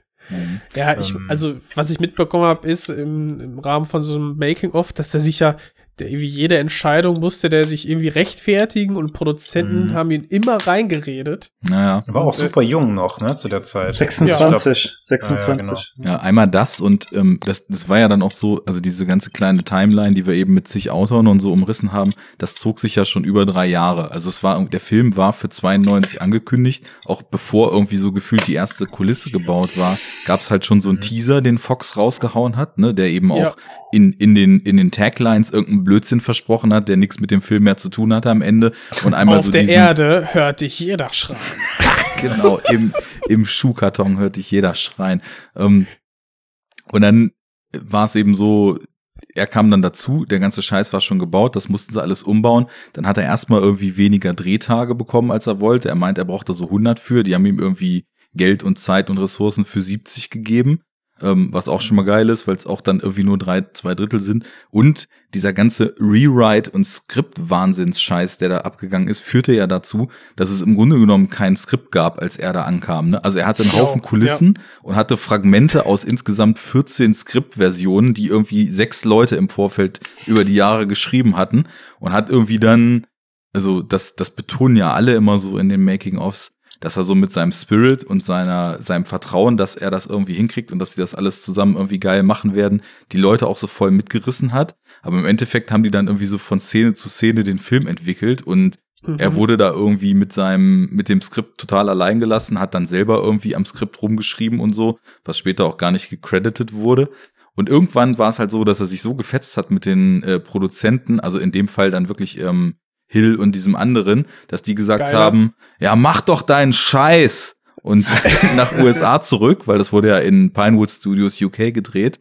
Und dann war es halt so, dass ähm, dann war noch ein Produzent da, also der ist Executive Producer gewesen, der die ganze Zeit am Set war. Und der war eben auch weg, aber hat jeden Tag irgendwie so vier, fünf Mal mit Fincher telefoniert. Und das war dann teilweise so, dass er eigentlich drehen musste, aber diese, diese Gespräche so jeweils so bis zu einer Stunde gingen, um da irgendwelche Grundsatzdiskussionen zu führen, was sie jetzt drehen, was nicht. Das heißt, ihm ist so als Director irgendwie auch so zwischen drei und fünf Stunden Drehzeit am Tag abhanden gekommen, weil dieser Typ irgendwelche Rechtfertigungen wollte.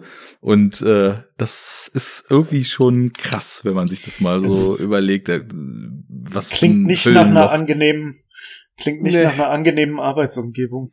Und Nee. überleg mal, du kommst dann an einfach an irgendwelche, an kein vernünftiges Set, sondern so Set-Teile. Du hast kein durchgehendes Drehbuch. Und während der Produktion, also die sind schon dabei zu filmen, ändert sich das Skript von Tag zu Tag. Ja.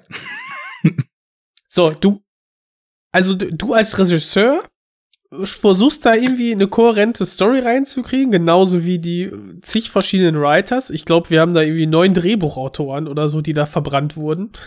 Und Mhm. dann noch die Regisseure, die dann auch noch irgendwie äh, Credits haben und da immer wieder reinreden. Und du hast einfach die ganze Cast und Crew wissen einfach nicht, wie der Film nachher aussehen wird. Und das führt natürlich aber auch dazu, dass du halt Szenen in x Varianten halt drehst, ne? Und, und das wiederum äh, zeigt sich dann ja jetzt auch mit dem Assembly Cut. Ich meine, die haben ja quasi, also zumindest was die erste Stunde betrifft oder die erste Dreiviertelstunde, haben die eigentlich zwei Filme gleichzeitig gedreht, wenn du es so willst, ne? Weil natürlich gibt es Szenen, die, die in beiden Filmen vorkommen, aber sonst sind die schon sehr unterschiedlich, gerade am Anfang. Und ähm, auch im äh, Kommentar ist einer von den äh, Schauspielern dabei, der diesen Golek heißt er, glaube ich, spielt, der ja Ich hab immer mega Garlic relevant verstanden. ist. Mhm. Ja, der ist ja Garlic. ultra relevant halt für, für den Assembly Cut Ja, und genau, komplett richtig. egal halt im, Ki im Kinocut. Das habe ich diesmal Okay, auch gedacht. krass. Ja, und ähm, der sagt das halt auch, der erzählt eben so von den, von den Szenen, die sie halt gedreht haben und dann äh, die Varianten, die sie gedreht haben, einfach, und wo dann so niemand so wirklich wusste, so, hä, warum drehen wir das denn jetzt nochmal? Und vor allem so komplett anders. Und naja. Ähm, Hat denn, ja. äh, habt ihr da ein bisschen mehr Hintergrundwissen dann dazu? Also wusste, also hat Fincher dann quasi versucht, so se- seine Idee und Vision dann zu drehen und hat dann einfach noch zusätzlich die Vision für die Produzenten gedreht oder wie war das dann? Also das weiß ich nicht und das So klingt das gerade. Das kam halt auch in dem in dem Kommentar nicht vor. Also die haben oder ich Mm, habe es okay. überhört, aber ich glaube, die haben also das wurde nicht erwähnt. Die haben das natürlich erwähnt irgendwie gerade in dieser Ochsenszene zum Beispiel. Da sind die Visual Effects Leute oder die praktischen Effects Leute, ich weiß gar nicht, am Start ähm, und erzählen eben was über die Szene und erzählen halt auch über die Rottweiler Szene.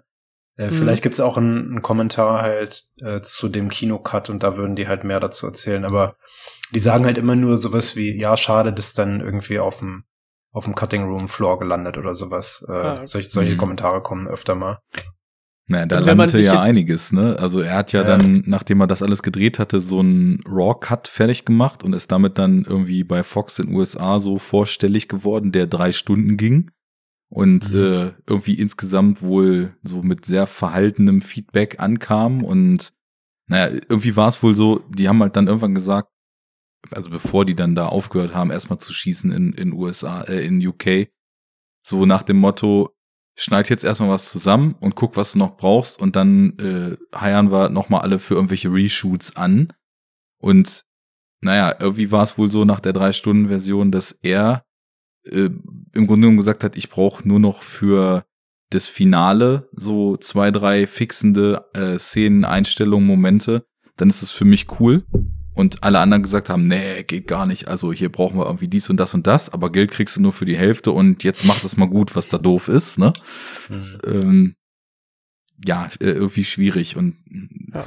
vor allem, weil Sigourney Weaver für Nachdrehs ja auch 40.000 Dollar für die Glatze Nummer zwei wollte, weil es schon so lang her war, dass er schon wieder Haare hatte. Sie hat aber dann so ein Skullcap getragen. Ja, ja, genau. Das hat nur irgendwie 15.000 Dollar oder so gekostet. Das ist, glaube ich, wirklich ich- nur, nur für die finalen Szenen an dem. genau, finale Szene irgendwie. Aber äh, ich habe halt auch äh, drauf geachtet und ich muss sagen, man sieht's halt nicht. Die, die, Und so die, ich die auch, Leute von den Effekten gesehen. meinten halt so, ja, ist doch ein bisschen doof und so. Man sieht das auch irgendwie und ist ja auch super schwer, weil es kein richtiges Skullcap ist, sondern halt eins, was auch so Stoppeln schon hat. Das ist ja so ein bisschen, die Haare wachsen ja im Verlauf des Films, ne? Mhm. Äh, und man sieht's halt echt nicht. Also es ist schon wirklich gut gemacht. Also, Also, ja. mir wäre es auch nicht aufgefallen. Ich Ja, finde ja. auch, ich finde auch generell, dass dieser Film, ähm, der ist ja irgendwie so auf der, auf der Schwelle zum CGI, äh, Mhm. das dann quasi und zum Digital äh, Mastering, was dann nachher in, in der Filmproduktion dann Einzug erhält. Und da haben wir noch hier sehr, sehr viel analoges Arbeiten. Und ich finde aber auch von einer, von einer Schauwertseite finde ich den, also jetzt den, den Assembly Cut oder die Special Mhm. Edition, die ich gesehen habe, echt ganz gut, also super. ich finde den Also, großartig. das Ich hat find- so geile- so geil, den Film. so geile Matte Paintings und ja. wenn dann, wenn wir dann halt ähm, hier Charles Dance äh, da rumlaufen sehen, da haben wir diese ganzen Dogs und, und Hangars und im Hintergrund Mhm. die Ketten, die sich bewegen. Das sieht so cool alles aus. Ja. Also ich finde, das ist so atmosphärisch und toll in Szene gesetzt. Muss man mal Was- dazu was- sagen, die Kulissen, die die da gebaut haben, die sind halt auch der Wahnsinn, ne? Und das sind halt Ja. nicht irgendwie einzelne Räume oder so, sondern die haben da irgendwie so ganze Hangars und irgendwelche Ja. riesen Innenräume und diese ganzen Lüftungsschächte und so gebaut. Das Mit ist Decke. mega krass. ja. Mit Decke gebaut. Mhm. Was ja auch später ist ein so ein, so ein Part, der, der mir immer im Kopf war, auch früher schon, als ich den gesehen habe in den 90ern, waren diese, diese Szenen in den, äh, in den Gängen später, Mhm. Ja. wo es diese ganzen Mhm, Verfolgungsjagden gibt. Das ist sowas, das blieb immer krass drin als hm, irgendwas ist hier komisch. Und das, ähm, das ist vor allem, weil du ja diese anamorphe Linse hast aus der Sicht des Aliens, die halt so mega edgy 90er Jahre ist, finde ich. So Äh, auch eine Prodigy Entscheidung. Ja, Ja, ist auch stimmt, so eine, ja, so ja. eine Entscheidung halt von Fincher gewesen wohl. Der wollte das. Ähm, finde ich okay, glaube ich, heute. Also ist so eine Sache, die stört mich eher. Also früher hat sie mich, glaube ich, sehr gestört, weil ich fand es einfach nicht so geil. Ähm, aber ich kann es verstehen zumindest. Äh, Und dann natürlich zu dieser anamorphen Linse hast du da auch in diesen Szenen halt dann sehr häufig das Alien eben in dieser reingekompositenden Variante. Und ich finde das- aber auch, ja. ja Nee, ich, ich wollte nur sagen, es hat so ein bisschen so ein Geschmäckle. Also ich finde Mhm. halt so grundsätzlich den Film visuell halt echt geil. Das, das war das, was ich gerade bestätigen wollte.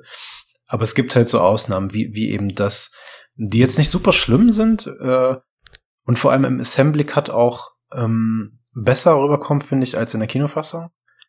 Aber ja, Ich, ich finde, das sind auch schwierige Szenen zum Folgen irgendwie, man, weil man. aber das liegt am Kinocut. Das liegt Ja, ja. halt am Kino. Der ist halt Man- ruiniert an, an Ja, dieser Szene. Das, genau. äh, Man- in, in dieser man- letzten halben Stunde. Man verliert halt den Überblick total. Du verlierst halt alles. Und vor allem, Ja. ich habe auch früher, ähm, ich habe den natürlich, ich habe den Assembly Cut auch erst, weiß ich nicht, um 2008, 9 rum oder so das erste Mal gesehen. Und früher immer die Kinofassung gesehen. Äh, und auch bestimmt 20, 30 Mal oder sowas. Ne? Ist halt so, so einer okay, dieser. krass. Ja, klar, ist so ein Film, der wurde immer mal wieder reingeschmissen, wenn man irgendwo rumhing mit Leuten. Also so wie, wie alle Alien-Filme. Ich habe die alle zum Erbrechen oft damals gesehen.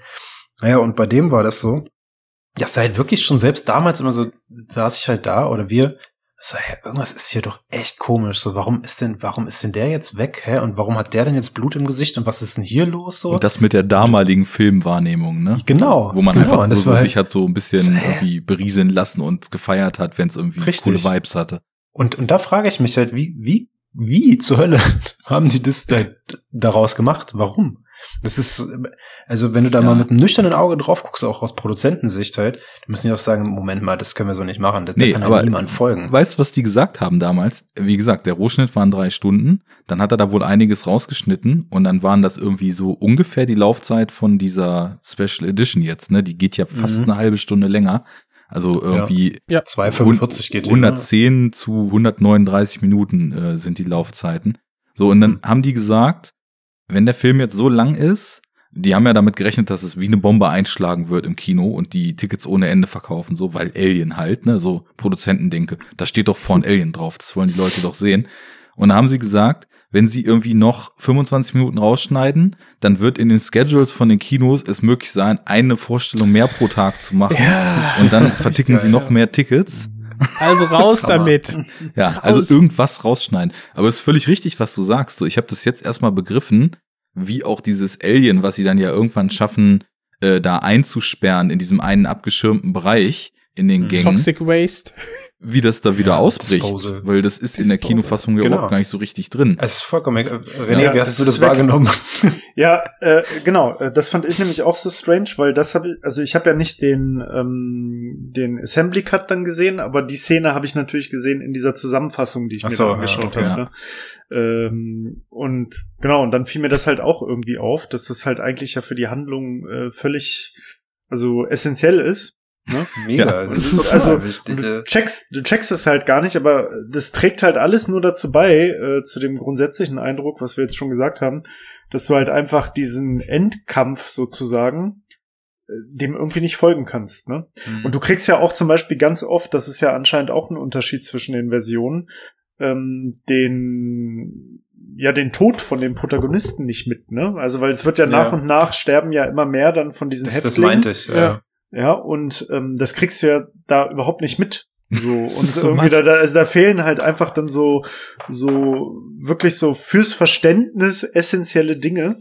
Vor allem ähm, sind es ja, das sind halt super viele Tode und damit ja auch Kill-Szenen, die Ja, halt rausfallen. ja, was ja, ich halt gar nicht verstehe, weil das sind ja Schauwerte auch von so einem Alien-Film halt. Ne? Ja, ja, auf jeden Das Fall. halt, ja. der, der Film ist ja im, im Kinocut, verstehe ich nicht, wie der ab 18 sein kann. Dem fehlt halt extrem viel Gewalt oder grafische Gewalt, die der Assembly Cut hat. Jetzt auch nicht so Gorbauer-mäßig, das da, ne, halt super Splatter-Action, aber also so kurze Momente, die halt auch so wehtun, Ja. und denkst, so, oh, Ja, uh, Ja. unangenehm Ja. und so. Aber ich Das glaube, die Antwort weg. ist tatsächlich. Literweise Blut und so. Die Antwort ist tatsächlich die Nude-Autopsie.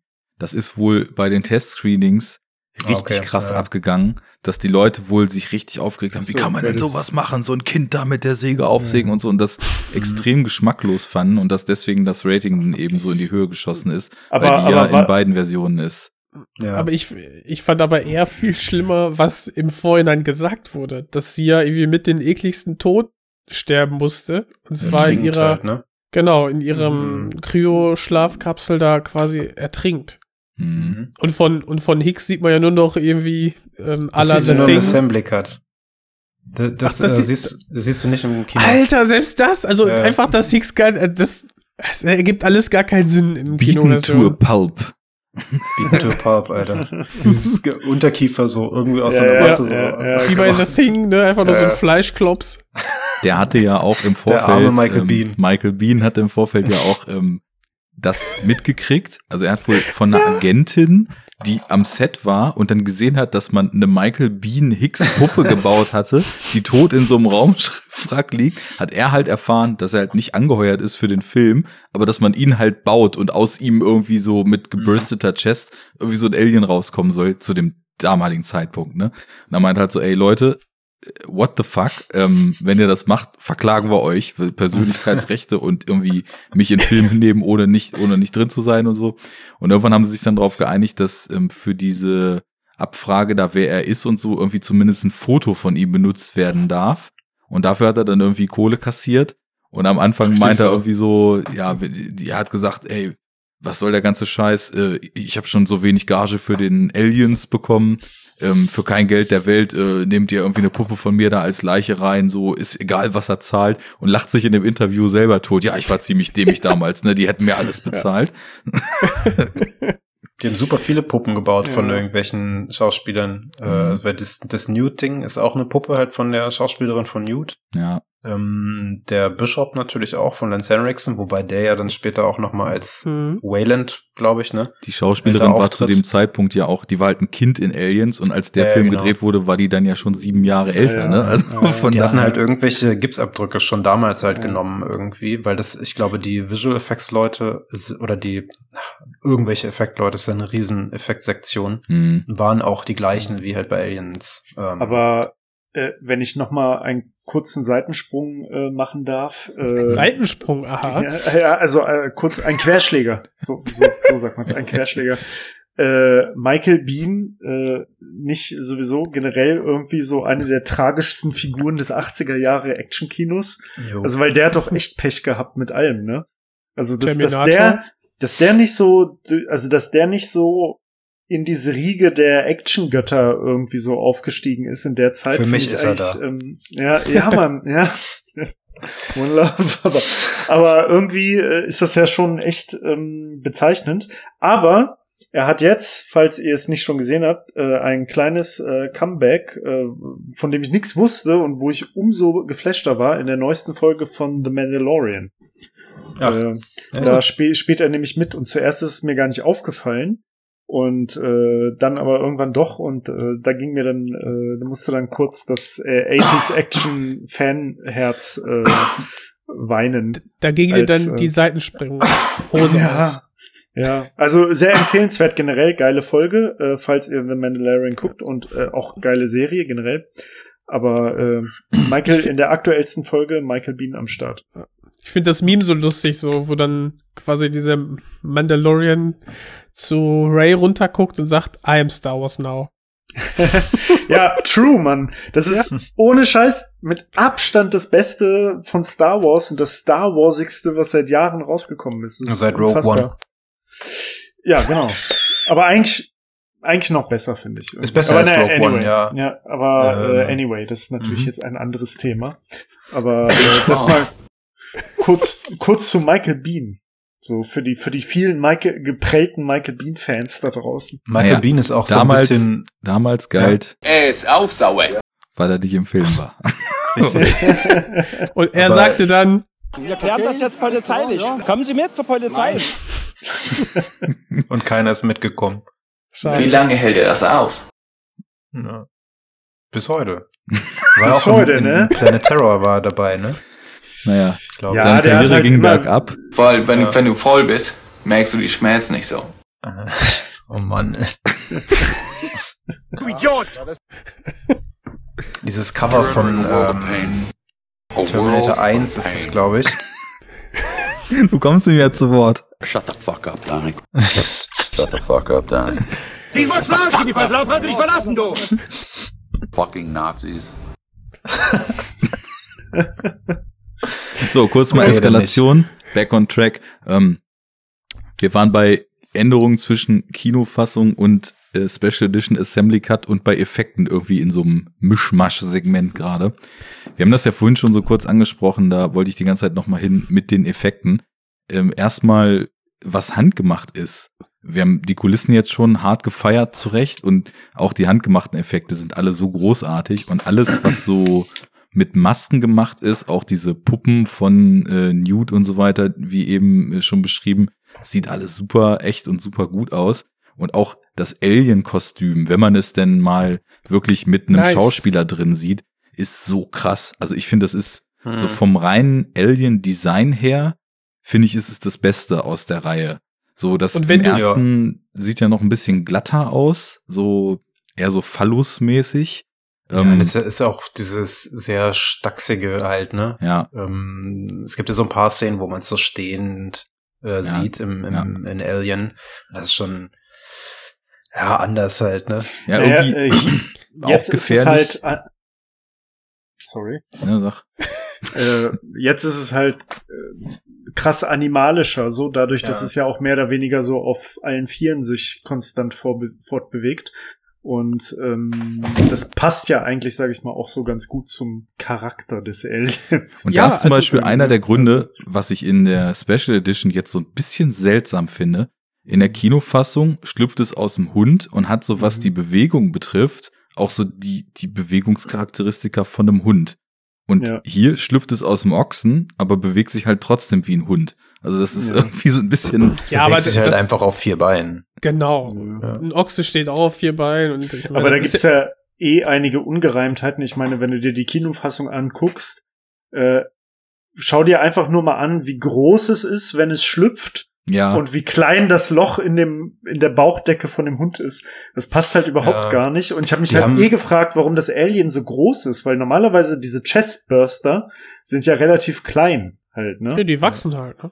Die haben, das, äh, die haben das irgendwie Bambi Burster genannt oder sowas.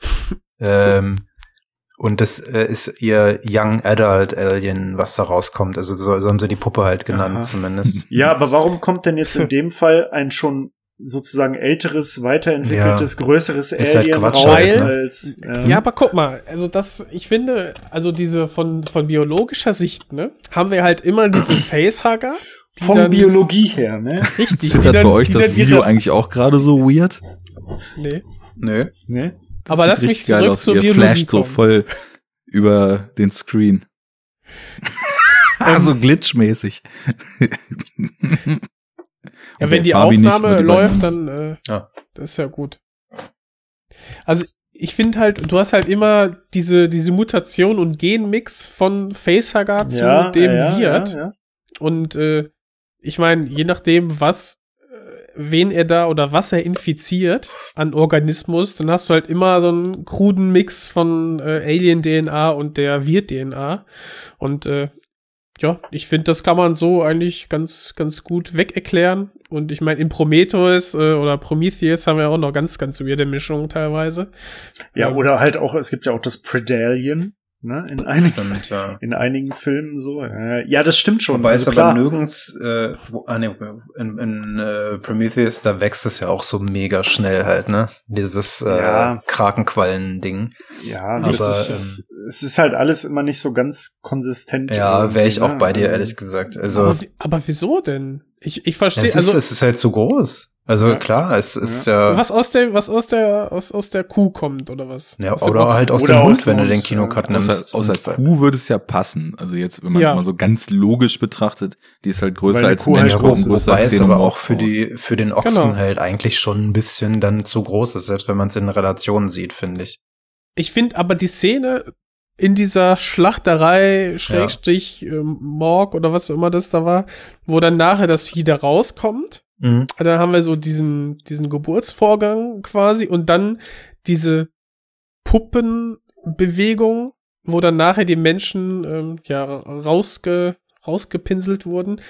Finde ich A erstmal richtig geil gemacht. Also Mhm. von der technischen Seite sah das super überzeugend aus. Und dann läuft das halt in echt schönen, flüssigen Bewegungen, lief das dann so weg.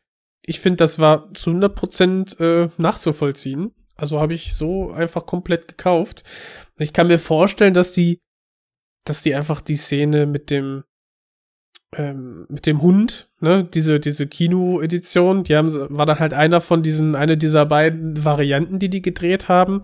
Und alles weitere haben sie sich dann halt geschenkt. Dann haben sie gedacht, so, wir Ja. haben hier super Bewegungen vom Alien, die haben ja auch Ja. riesige, riesen Aufriss da gemacht mit den Puppeteers und Bewegungen und die Kamera, die dann vor einem, vor einem blauen Hintergrund das dann gefilmt haben, was sie dann nachträglich irgendwie rein gerotoscoped haben oder überbelichtet haben. Ich weiß nicht genau, wie die es getan haben. Ich glaube, gerotoscoped.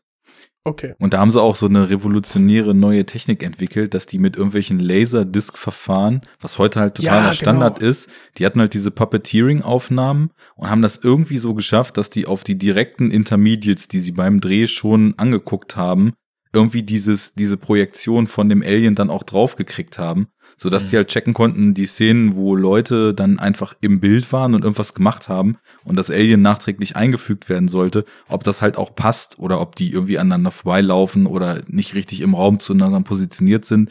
Und äh, das war wohl auch so ein bisschen durch Fincher gepusht und Mhm. äh, hat dann eben erlaubt, zumindest äh, immer direkt zu gucken, passt es oder irgendwie noch zwei, drei Takes mehr mit bisschen veränderten Setup zu machen. Und das ist schon stark. Ich dachte aber, wo René vorhin das gesagt hat, auch früher immer, dass diese Rotoscoping-Alien-Dinger, dass das CGI ist. Weil ich Mhm. äh, irgendwie. Weißt, weißt du, was ich glaube? Ich, ich, die haben ja nachträglich in ein paar Szenen da noch Licht und Schatten eingefügt. Ja. Und ja, ich vor glaube, allem Licht halt, ne? Licht, Mhm. äh, wo, wo diese Fackel nach dem Alien Genau. geworfen wird, da sieht man das ganz krass. Und das sieht leider total künstlich aus. Und damit haben sie sich diesen, das, was in der, in dieser ähm, Geburtsszene super funktioniert hat, weil das Lighting da einfach genau perfekt passte, Mhm. haben sie sich durch diese künstliche Lichtsetzung so ein bisschen kaputt gemacht. Also auf einem auf einem technischen Level war das war das super aufwendig und war auch auch dann mit dem Schattenwurf und so echt krass, wie die das hingekriegt haben. Aber visuell haben sie es, glaube ich, verschlimmbessert. Mhm. Ja, es gibt diese eine Szene auch, wo es an der Decke sitzt und wartet am Das Ende ich, schon ja. in dieser, Genau in dieser das. Verfolgungsjagd. Wo der die Fackel wirft halt. Ne? Genau, wo, Ja. wo das so richtig grünlich aussieht, weil das Licht halt einfach kacke Ich finde ist, es, was da ich noch finde, mit es sieht immer grün aus, ehrlich gesagt. Das ist mein größtes Problem mit dem, mit dem, äh, Mit der Matrix. ja, Hat groß mit geraucht. dem, äh, mit dem Bluescreen Alien. Es, es sticht halt einfach farblich sehr dolle raus Mhm. irgendwie. Und da sind halt die Animatronics und die Anzüge wesentlich besser. Ja, klar, klar. Man, man kann halt manche Szenen so einfach nicht machen. Das Aber ich war weiß seiner nicht, Zeit ob ich denn, voraus. ja, das ich weiß nicht, ob ich vielleicht war schon grün, bevor der Bluescreen grün war. ob ich anders äh, dann vielleicht die Szenen irgendwie geschrieben hätte. Aber wahrscheinlich sah das für die damals dann auch auf so einem kleinen Röhrenfernseher besser aus als uns. Das Ja. heute dann Das sah wahrscheinlich vorkommt, damals ne? auch auf einer Kinoleinwand besser aus, weil man wird ja immer Mhm. pickier, je besser der Standard ist, an den man gewöhnt ist. So, also Ja. du hast ja schon beschrieben, dass dir auch früher, das war schon so vorkam, als ob da irgendwas von der Bewegung seltsam ist.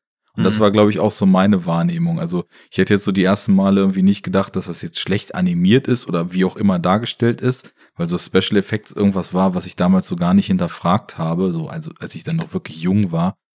Aber irgendwie, wenn Bewegungen nicht stimmen, das ist ja auch gerade genauso der Punkt, warum man heute mit CGI immer so eine Probleme hat, weil da die Physik Ja. so ein bisschen off ist. Und insofern ist es hier dann zumindest so, das bewegt sich halt sehr zackig und sehr Ja, explosiv. aber in so. Aber in manchen Szenen besser als in anderen. Ja, das genau. ist auch äh, so, auch die Visual Geister oder die Puppeteers äh, aus dem Kommentar, die meinten, die, äh, hast du auch von Szene zu Szene, die haben das immer kommentiert, wenn es halt kam. Ja, und jetzt kommt gleich die und die Szene. Ja, da hast du das und das gemacht. So, ja, Mhm. genau. Und da sind, äh, kommt dann auch manchmal so, ja, okay, das haben wir richtig gut hinbekommen und das haben sie dann auch richtig gut hingekriegt und dann so, ja, nee, okay, das sieht scheiße aus und das sieht dann auch richtig scheiße aus. Zum Beispiel äh, diese Szene, wobei, nee, ich glaube, da läuft jemand ganz am Ende, ähm, wenn sie halt in dieser, in diesem In dieser Bleibehälter, Gießerei sind, ne? in dieser Gießerei sind, da unten, da läuft es doch so, äh, so fast schon comic-mäßig aus dem Eingang raus und in den anderen Gang rein und so, so im Hintergrund so, dit, ne, mit diesen, mit den Gängen und so. Und da gibt's diese eine Szene, wo es halt einfach so von der rechten Seite zur linken rüberläuft, so von der einen Tür in die andere. Und das ähm, sieht halt auch nicht so geil aus. Und das ist aber, glaube ich, jemand in einem Anzug in dem Fall. Das war nicht diese Rod Puppet. Aber ja, keine Ahnung. Grundsätzlich, äh, wie gesagt, habe ich da eigentlich nichts auszusetzen. Aber, Aber, wenn man sich noch mal, wenn man Zeit. sich noch mal kurz vor Augen hält, so ich will das noch mal ein bisschen verteidigen. Das ist ja dieses, wir sind von Stop Motion weg, sagen, wir können nicht Stop Motion machen bei einer schnellen Bewegung, hin zu diesem Puppeteering. Ja, aber guck dir mal Aliens äh, an. Ja. Bei Aliens hast du ja gar, gar keine. Ähm, da gibt's keinen ich hab- Moment, der visuell rausfällt in diesem Genau. ganzen Ich Film. habe ja. aber keinen Moment in Aliens, wo ich ein Alien separat sehe, was rennt. das Komplett. stimmt, ja, klar. Ja. Du Das hast immer nur natürlich. Ausschnitte. Die Ja. mussten, um, um quasi diese, diese körperliche Gefahr darzustellen, von einem einzelnen Alien ausgehend, ähm, haben die sich halt zur Aufgabe gemacht, zu, zu zeigen, wie es rennt alleine, wie es sich selbst bewegt. Und das ist auch Mhm. total legitim. Dadurch um, umschnürst du ja oder umreißt du ja die Gefahr, die davon ausgeht, nochmal ganz anders. Ja. So, du weißt halt nicht nur, Ja. es ist bissig, sondern auch, es ist heiß und schnell. Und äh, Ja. dann, dann, dann passt das raus. Ich meine, ich, ich, ich würde das dem Film auch überhaupt nicht vorwerfen, weil das ist halt einfach so in der stetigen Evolution von Visual Effects und von Effektarbeit und Kunst ist das halt wieder so ein Schritt im Progress gewesen, wie man Ja. sowas halt einfach machen kann zu Zeiten, wo sowas halt mit dem Computer irgendwie noch überhaupt nicht richtig gegangen wäre oder viel, viel mehr Geld noch gekostet hätte. Und insofern aber, ganz aber, nice. Ja. Und war da noch mal kurz, die, wenn sie das, also was sie, was sie halt mit Masken und so weiter machen, das gleicht das für mich auch noch doppelt aus. Also allein zum Beispiel diese Szene in der Krankenstation, wo Clemens kurz weggeslasht wird und der Golek da gerade seine Filme schiebt, der Drache, der Drache. Und Mhm. dann dieses Bild mit Ripley an der Wand, den Kopf zur Seite So gedreht. ikonisch. Und dieses, das ist, eins der ikonischsten alien Ja. äh, Das ist Quadrilogie. Animatronics halt, ne? Weiß ich nicht, Das- was das- äh, Bilder für das mich. wurde ist, ja auch äh, ganz oft im Marketing benutzt, ne? Mhm. Ja, und ich heute noch, äh, als Corona-Meme. okay, passt. Ja. Aha. Äh, Kennt ihr das ja. nicht? Ich schicke euch das, das ist großartig. Das ist halt so Ripley, die halt sich so wegdreht irgendwie und dann äh, zweites Bild ist halt das Alien mit einem Mundschutz und Ripley grinst so halt in die Kamera.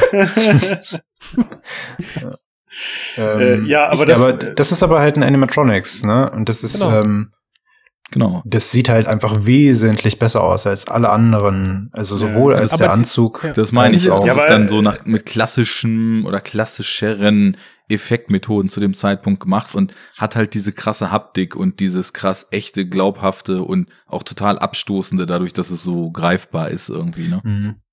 Aber die Revolution, diese technische, die ist ja wirklich nur ein Jahr entfernt mit Jurassic Park. Wo dann ILM gesagt hat, so, ein paar Naja, Szenen- oder zeitgleich mit Terminator 2. Also, wenn Ja. ähm, Ja, aber Vergleich den, also diese, diese Morphing-Sequenz, die ist cool, aber wenn du dir rein dieses Flüssigmetall dir gibst, ne, wie zwischen den Stäben und so, ich gut, ist finde schon, anders, stimmt schon, ja. das ist schon komplett anders als der Ja. T-Rex, wie er Mhm. rennt. Ne, Du hast so. recht. Aber die, ne, da sind die halt noch nicht ganz und äh, es ist so dieser kleine Zwischenschritt, so rein Mhm. von der von der Technik her irgendwie. Und am Anfang, also ich muss auch sagen, dass ich den früher oder früher, als ich den den Alien 3 gesehen habe, das erste Mal, fand ich es halt okay, aber nicht so wirklich gut. Aber heutzutage ist es, kann ich das trotzdem irgendwie mehr wertschätzen. Mhm. Und jetzt mit dem, mit dem Hintergrund, dass sie sich nachher diese, den visuellen Stil so ein bisschen selber zerschossen haben mit dem künstlichen Licht und so weiter, ist halt ein bisschen schade.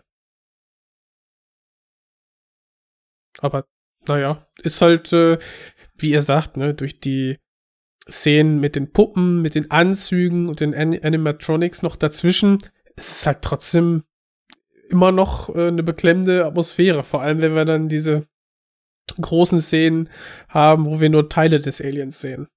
Das verkauft es halt komplett. Mhm. Hm. Definitiv. Ähm, mal so ein bisschen vom Alien und den Effekten weg. Ähm, ich habe das so die letzten Male, wo ich den Film geschaut hatte, immer so empfunden, was auch so ein Thema ist, was so ein bisschen bei Aliens schon auftritt, aber hier finde ich noch viel stärker, dass zum einen vom Setting her das irgendwie ziemlich cool ist, dieser, dieser Sträflingsplanet mit diesen ganzen abgefuckten Typen, die da alle inhaftiert sind. wo eben sie dann als Frau auch reinkommt und deswegen für sie halt neben dem äh, Alien, was da anfangs weiß man noch nicht ganz genau, aber geht ja davon aus, da wird eins kommen, also dann als Bedrohung unterwegs ist, dann auch eben diese ganzen Typen eben schon so eine Bedrohlichkeit ausstrahlen, was voll in diese anfangs angesprochene Stimmung mit rein äh, spielt. Was ich dann aber später immer so gemerkt habe, es hilft halt nicht unbedingt so in den ganzen Szenen so bei der Orientierung, wenn es dann irgendwann schneller wird und wilder wird und Alien-Verfolgungsjagden oder Einfangaktionen in irgendwelchen Schächten mit diesem Feuer und so passieren.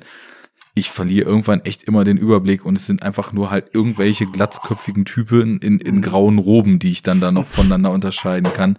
Geht euch das anders oder? Nee, Nee. komplett. Und vor allem, Ja, weil mir auch die Gänge alle gleich aussehen. Und Weil, also ich äh, finde halt, gerade im Assembly Cut ist es, ist es nachvollziehbar. Äh, ja, also das glaube ich auch, aber in dem, ähm, also in dem, in der Kinofassung ist es halt wirklich genau dieser Eindruck. Du verlierst ständig den Überblick und es sind halt so random bald Dudes halt. Äh, aber ich finde, dass man das, also dass das noch äh, verheerender ist, weil man von diesen random glatzen Dudes halt, sag ich mal, die zwei charakterlich stärksten und interessantesten halt so relativ früh sterben lässt halt, ne? Ja. Also du hast Welche halt den, den, den Clemens, Hm. den, den Arzt, ja, der ja definitiv halt auch einfach da eine tragendere Rolle spielt und auch mit Ripley zusammen Ja. äh, gute Chemie hat und so, ja. Der wird ja dann auch, sag ich mal, so völlig unerwartet dann halt einfach so gecancelt. Ja, und Mhm. dann hast du den, Aber ist super. ähm, Cancel Culture. äh, ja, das schon, aber zusammen mit dem, mit dem, mit dem ähm, Gefängnis, äh, also mit Warden. dem Direktor halt, ne? Ja. Ja, ich finde eigentlich, beiden- dass, dass der Dylan, äh, also der, der Ja, Preacher irgendwie, ja, ja, das ist ja, ja. eigentlich so der, der Auch, Haupt, auch, äh, ja. Aber, Nebencharakter. aber die anderen beiden waren halt auch schon irgendwie stark und Klar. hätten halt zumindest, sage ich mal, äh, diesen, diesen Eindruck, dass dass man da halt einfach diese random Dudes hat, die halt irgendwie da am Aber Start es- sind, halt so ein es bisschen macht halt- gedings, ne? Also gerade das Clemens auch so früh, in Anführungszeichen, ist ja nach einer Stunde oder sowas, ne, glaube ich, Ja. da ins Gras beißt, macht natürlich auch so ein bisschen die Lage von, von Ripley halt nochmal desolater, ne, weil, weil sie Ja. halt wieder dann irgendwie auf sich gestellt ist. So, sie hat halt diesen einen Verbündeten dort und der Ja. Genau. verreckt halt direkt wieder. Ja, und es Ähm, zeigt ja halt auch wieder generell einfach so die Bedrohlichkeit, die halt immer von Ja. diesem, von dem Alien ausgeht, weil, weil halt in jedem Szenario, in jedem Film, egal, also ob du jetzt, ne, ob du clever bist, ob du halt krasse Firepower hast, ob du irgendwie voll viele Tech-Scheiße hast und so, im Endeffekt bist du halt immer unterlegen. Dieses Alien Mhm. ist immer den Leuten überlegen so. Du, du, es zeigt halt irgendwie immer so, du bist auf der wie sagt man, auf der Nahrungskette, ne, biologische Nahrungskette, ganz, ganz weit unter dem Alien halt so, ne? Und da kannst du Wobei- halt machen, was du willst. Und wobei das, bringt was- was gut drüber, ne? Auch gerade gesagt hat, ist natürlich auch nochmal wichtig, dass halt Ripley eben auch noch diese Boys halt da zu fürchten hat, weil es halt alles irgendwelche Murderer und Rapists sind. So, ne? ja, Das, ja.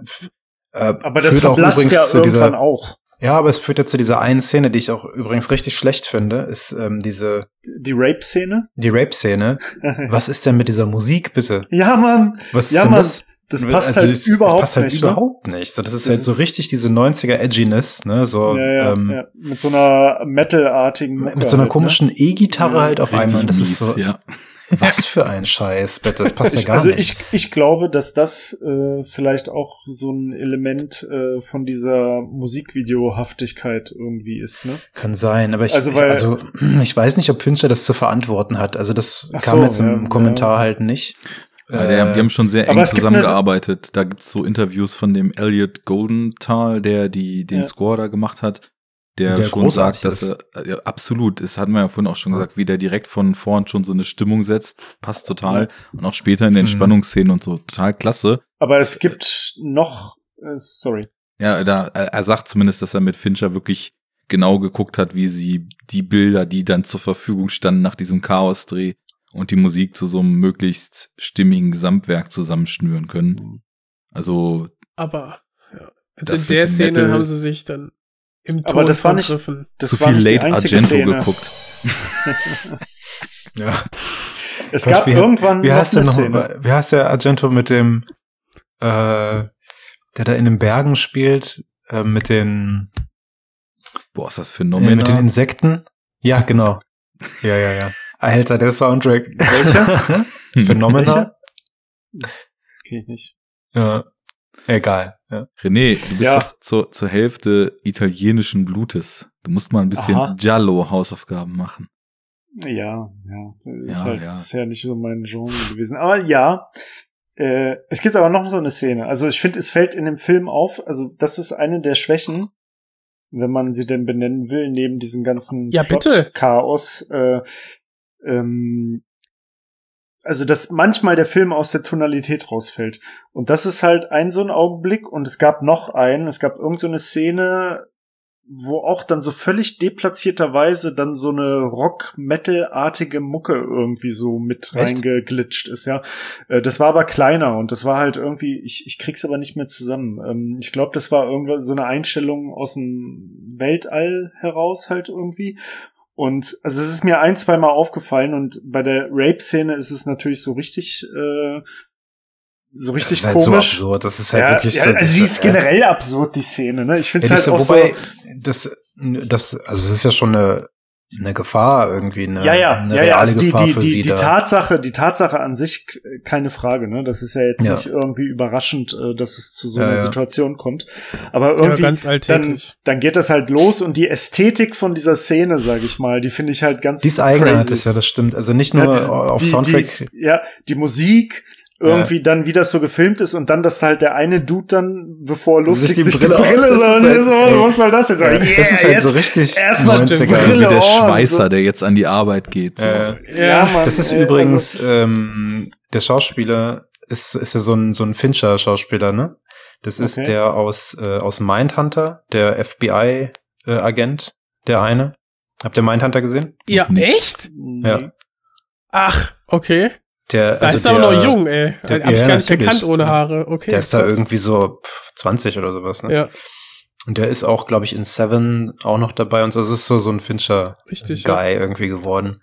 Und Ja. auch bei Fight Club siehst du immer in dieser Ja. im Keller und so. Ja. Da, das ist mir aber auch erst bei diesem Mal aufgefallen. Ich dachte halt irgendwann so, Moment mal, den kennst du doch. Also der halt mit der, mit der Träne. Ne? Hm. Junior heißt er, glaube ich. Ich, Also Ich- der Charakter.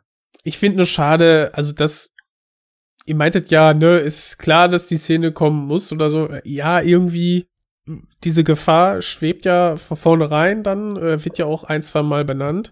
Mhm. Ich finde halt nur ähm, so richtig, sie wirkt so lös losgelöst, als würde man, würde, würde man die Szene irgendwie einbringen müssen. Aber würdest du die rausschneiden, hättest du eigentlich keinen Effekt auf den Film und auf die Charaktere da gehabt.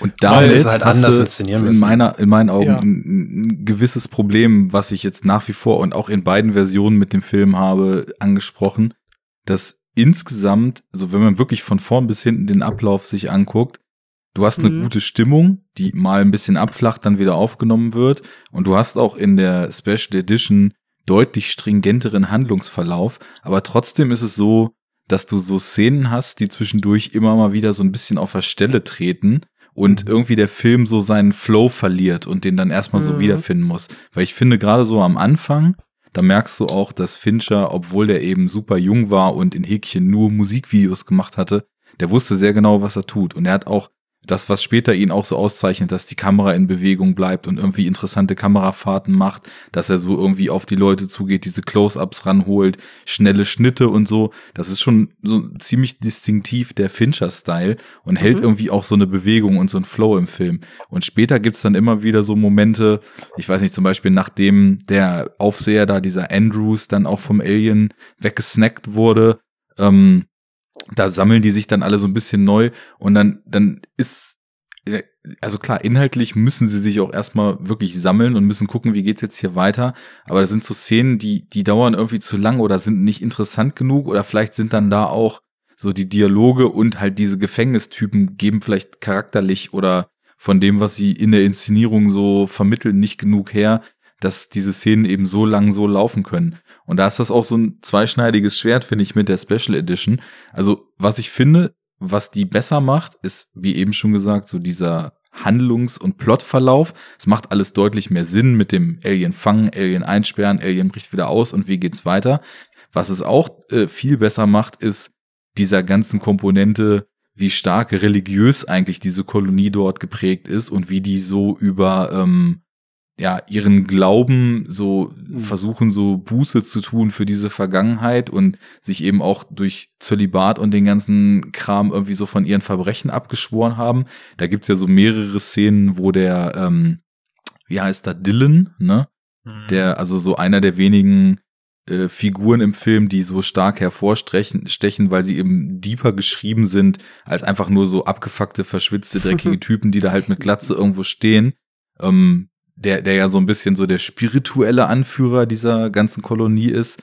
Ähm, naja, das, ähm, wo er so Gebete hält oder Andachten hält oder noch so Ansprachen an die Mannschaft hält oder so eins zu eins Kontakt zu irgendwelchen von diesen Typen hat. Das kriegt alles schon ein bisschen mehr Tiefe, als das in der Kinofassung ist. Auf der anderen Seite gibt's eben auch so Szenen, die ein bisschen erweitert wurden um Dialoge und so, wo man sich denkt, das hätte man jetzt irgendwie nicht gebraucht. Also es ist zwar schon so, ich glaube, Fabi, du meintest es vorhin, dass man so ein paar Schicksale von diesen Typen dort dann auch eben mitkriegt bis zum Ende, weil die auf irgendeinem Vermessungsgang in diesen, in diesen Schächten dort dann plötzlich vom Alien angefallen werden und alle getötet Das ist eine oder. super starke Szene, finde ich. Ja, die dass Szene die komplett die, fehlt. Die Szene halt- an sich ist, ist total gut Fehlt so. komplett? Ähm, Okay, krass. die, die, die finde ich auch noch richtig cool. Da ist das auch mit dem Licht auch noch super und Mit den was, Kerzen und so. Was ich eben Ja. schon meinte Mhm. mit dieser religiösen Komponente. Also ich habe so jetzt gemerkt in dem Special Edition äh, Cut, da kannst du so weit gehen, in das Ganze fast so ein bisschen so eine biblische Allegorie reinzulesen, so, ne? Diese, diese Typen, die da verdammt sind, auf diesem Planeten irgendwie auf ewig Buße zu tun, abgeschnitten von der Außenwelt. Dann fällt Ripley vom Himmel so als irgendwie Heils- und Leidbringer mit, das Alien fällt aber auch mit so, also da kann man echt so, Unbefleckte Empfängnis, äh, Empfängnis Ripley seid. äh, Aber das, das kommt ja auch ein bisschen aus diesem Holzplaneten-Skript, ne? Richtig, ja. Weil Ja, genau. Da ist ja auch so, dass der Kern dieses Holzplaneten, das soll ja so eine Art Reaktor sein, sein quasi die Hölle und so, ne? Mhm. Das ist ja so. Aber das greift ja hier dann Fincher auch später in den Bildern richtig auf. Also als sie Ja, dann so genau, diese, visuell ist doch alles, was so orange und in den Genau. Innereien der, der, der, dieser Schmelze dann passiert, das ist doch alles so Cyberpunk, äh, nee, ähm, Steampunk-Hölle, Mhm. so visuell. ja, und auch dieses, diese Gänge, dieses rote Licht, was dann so flackert, so in den, in der eigentlichen Kolonie, diese ganzen Szenen mit Clemens und wie sie da am Anfang äh, sich fortbewegt und so, das ist ja alles eher so kühl und bläulich ausgeleuchtet. Und in den Gängen hast du auch oft so Shots, wo so loderndes, orangenes Licht aus irgendwelchen Gängen, in die du gerade nicht reingucken kannst, rauslodert und so. Dann gibt's dieses in Häkchen Inferno, als sie da versuchen, mit dieser explosiven Toxic Waste Substanz da das Alien in die Gefangenschaft reinzutreiben. Und also das, das wird Ja. auch, finde ich, alles Ja, deutlich stärker. Und das war eben ein schlechtes Beispiel, Fabi, hast recht, weil diese, diese Szene mit den drei Typen, die ist total gut.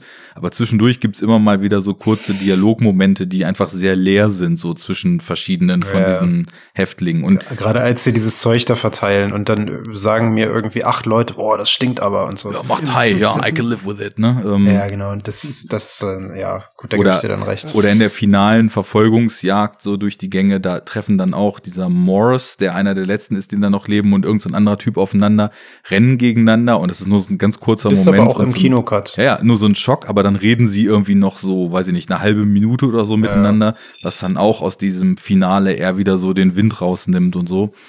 Also, ich bin da so ein bisschen zwiegespalten. Insgesamt ist die deutlich besser. Da, da, da gebe ich dem Ganzen schon recht und eine ganz Ja, klare es kann- es- Daseinsberechtigung. Es kann halt nicht kaschieren, dass der Film halt trotzdem öfters mal so sein, äh, so vom, vom, von seiner Richtung abkommt, ne, nicht so Mhm. on track ist und dass halt auch einfach dieses zu viel Zeug drin ist, also zu viel Verschiedenes irgendwie, dass, dass, dass da halt zu viele Leute drin mitgewirkt haben. Mhm. Und das, äh, also in der Kinofassung merkst du das ja dann extrem, ne? Aber auch da, glaube ich, kann er es halt einfach nicht so verschleiern. Also er, hat eine gut, gute Grundstimmung irgendwie, finde ich.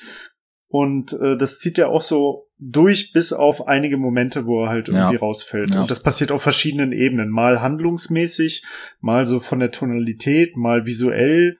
Es gibt dann immer so, so ein paar komische itchy Moments, wo du so denkst, so, hä, was ist jetzt los so, ne? Ja, passt also- halt, passt halt einfach nicht. Genau, hier und da hat man, also diese, diese Vergewaltigungsszene, Ja. die würde ich da drunter zählen, die so ein bisschen Fall. wie raussticht, wo man äh, viel mehr hätte mitmachen können oder wo ich dann auch, auch einfach denke, dass es so Charakterentwicklungsmomente oder so Storybeats sind, die aber gar nicht mehr aufgegriffen werden. Was daran wieder dann geschuldet ist, dass wir da irgendwie über neun Drehbuchautoren haben und drei verschiedene Regisseure, wo dann irgendwie Ideen aufgegriffen wurden.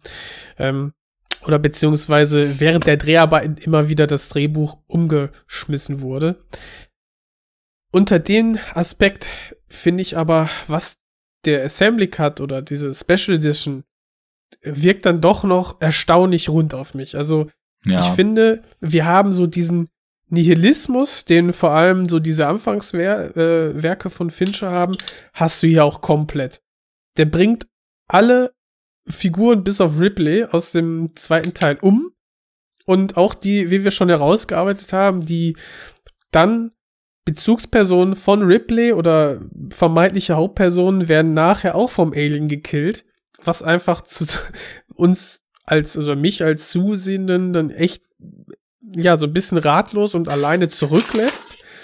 Ich finde, durch diese, da haben wir noch gar nicht drüber gesprochen, diese Kameraarbeit mit den ganz vielen Low-Angle-Szenen, Mhm. Ja, Wo oder man auch generell so- so, aus diese- schiefen Perspektiven, ne? Genau. Mal von unten, mal von oben Richtig. so. Ne, Ja. die irgendwie zu um, für Unbehagen sorgen. Wir sehen, die wird immer wieder betont, dass die auch bei den Sets die Decken dann haben bauen müssen, was dann irgendwie sowas wie so eine, ja, eine Unbehaglichkeit, aber auch Realitätsnähe irgendwie ähm, auslösen und in mir so eine gewisse Klaustrophobie, weil wir haben, sind eigentlich sehr wenig an der Oberfläche, immer nur in, in Räumen und Gängen, die wir gar nicht genau so abschätzen können, wie groß die eigentlich sind. Dann haben wir diese Und die auch bewusst die. Orientierung schwer machen. Dass Genau. man sich da nicht orientieren kann, ist ja, ich dachte erst so, naja, irgendwie verliert man den Überblick, aber genau das soll man ja auch, weil das Ich selbst ja die auch, Typen tun, die da durchlaufen, Ja. die es eigentlich kennen müssten. Genau. Also du hast bis diesem, dieser, dieser, dieser Überkreatur dann ausgeliefert.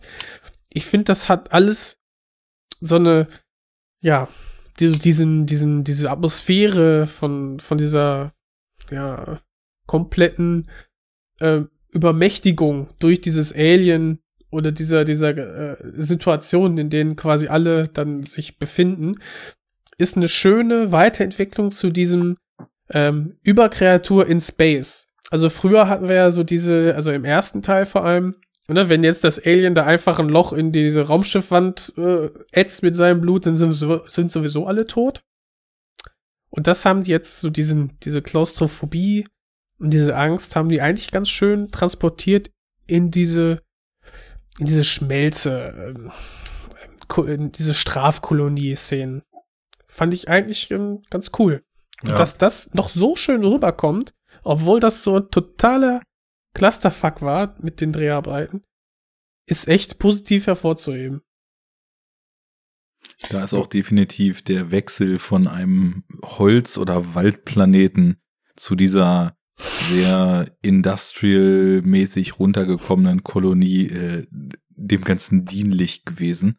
Und Dieses eine Bild hier. Das da. Mhm. ja, Das erinnert mich so krass an Doom. für die Hörer, es geht um das Bild, wo man sich in diesem Bleiofen befindet und dann hinten diese, Mhm. diesen rotglühenden Durchgang dann sieht ähm, Ja. in der Finalszene. Ja, und es hat auch sowas von so einem Eingang irgendwie in die Hölle oder Da, darauf wollte ich hinaus, Ja. genau. Ja. ähm, ja. Die Steampunk-Hölle. Ja. Ja. bezüglich dieser Industrial, ähm, dieses industriell kargen Beton- und Metallscham von diesem ganzen Planeten, finde ich es eigentlich auch nicht so geil, dass man diese Ochsen in der Special Edition hat. Weil irgendwie, wenn, also das, das gibt noch so eine Ebene, da kannst du jetzt anfangen rumzuspinnen, ja, alles klar, die züchten sich da also noch Tiere und die Tiere schlachten sie dann irgendwann und essen sie. Das, Mhm. das, das hat so was Naturalistisches, was auf diesem super kargen Planeten finde ich, so ein bisschen fehl am Platz wirkt. Ich finde es irgendwie so den Gedanken geiler, dass die alle halbe Jahre mal ihr äh, Schiff mit, mit Lieferungen an Lebensmitteln kriegen und wirklich dann nur so irgendwie in, in Beton, Metall und äh, Öllachen irgendwie hausen. Das ist einfach noch so ein Stückchen karger und passt so ein bisschen besser dazu noch. Ich glaube, ich fand auch diese Ochsenszene eigentlich anfangs äh, irgendwie nur irgendwie toll äh, oder wie auch immer, weil sie halt neu war. Es war so, ah ja, okay, mal was anderes. Ach hier, guck mal, da ist das ja ein Ochse irgendwie. Mhm. Und, ah, okay. Äh, aber an sich, ähm, jetzt da mal von abgesehen, dass ich den Assembly Cut insgesamt wesentlich runder finde, äh, finde ich das mit dem Hund äh, eigentlich schon die bessere Lösung tatsächlich, weil erstens das, was du sagst, so ja, okay, keine Agrarkultur jetzt hier nebenbei Mhm. noch. Mhm. Und zweitens ist es mit dem Hund natürlich auch, es ist halt so auch dann irgendwie der eine, der in dem, der in dem Gang da zerschreddert wird von diesem Ventilator. Mhm. Ja. Das ist ja, glaube ich, der Besitzer von dem Hund, ne? Also genau, in der, und der das war mir auch aufgefallen. Man weiß gar nicht, warum er eigentlich in diesen Schacht guckt in der Special Genau. Edition, wo das Ja, Alien ihn richtig. slasht. So, er sucht ja seinen Hund, weil es halt sein Ach so, Hund ich dachte, der irgendwie- macht das sauber. Der macht das sauber, aber der, der sagt dann so, äh, bist du das? Wie auch immer der heißt, der Hund. Ah, Spike, okay. glaube ich. Ja. Und sucht halt nach seinem Hund. Ähm, aber ich finde, das macht halt auch einfach noch so, das ist noch so eine zusätzliche Depri-Ebene, wenn halt auch noch der Hund sterben muss. So. Ja, um Gottes Ja, genau. Das, ist, das nimmt Das einen halt ist mit. ja auch so, aber, so ein ungeschriebenes Filmgesetz, ne? Richtig, Hunde, ja. Hunde und Kinder dürfen nicht Erst sterben. bringt wobei- ein Der Kind Film um und dann noch den vergewaltigt beide Regeln. richtig. Ja, genau. Aber ähm, ich meine halt auch nur so zu, zu diesem, also wenn- das ist was anderes, wenn da ein so ein Typ noch so, ein, so einen alten Hund irgendwie am Start hat. Das, das ist für mich, das, Ja. das füttert noch mehr so diese, diese Dystopie, dieses super einsame. Einsamkeitskomponente, ne? Genau, Ja. als irgendwie so eine Herde Ochsen dann am Start zu haben. Und von daher, das ist Ich, mit dem ich Hund. möchte das, mal ein Gegenbeispiel anbringen. Und Mach zwar ist das ja der komplette, also industrielle, ausgeschlachtete Planet, wo jetzt nur noch so eine Strafkolonie dann irgendwie haust.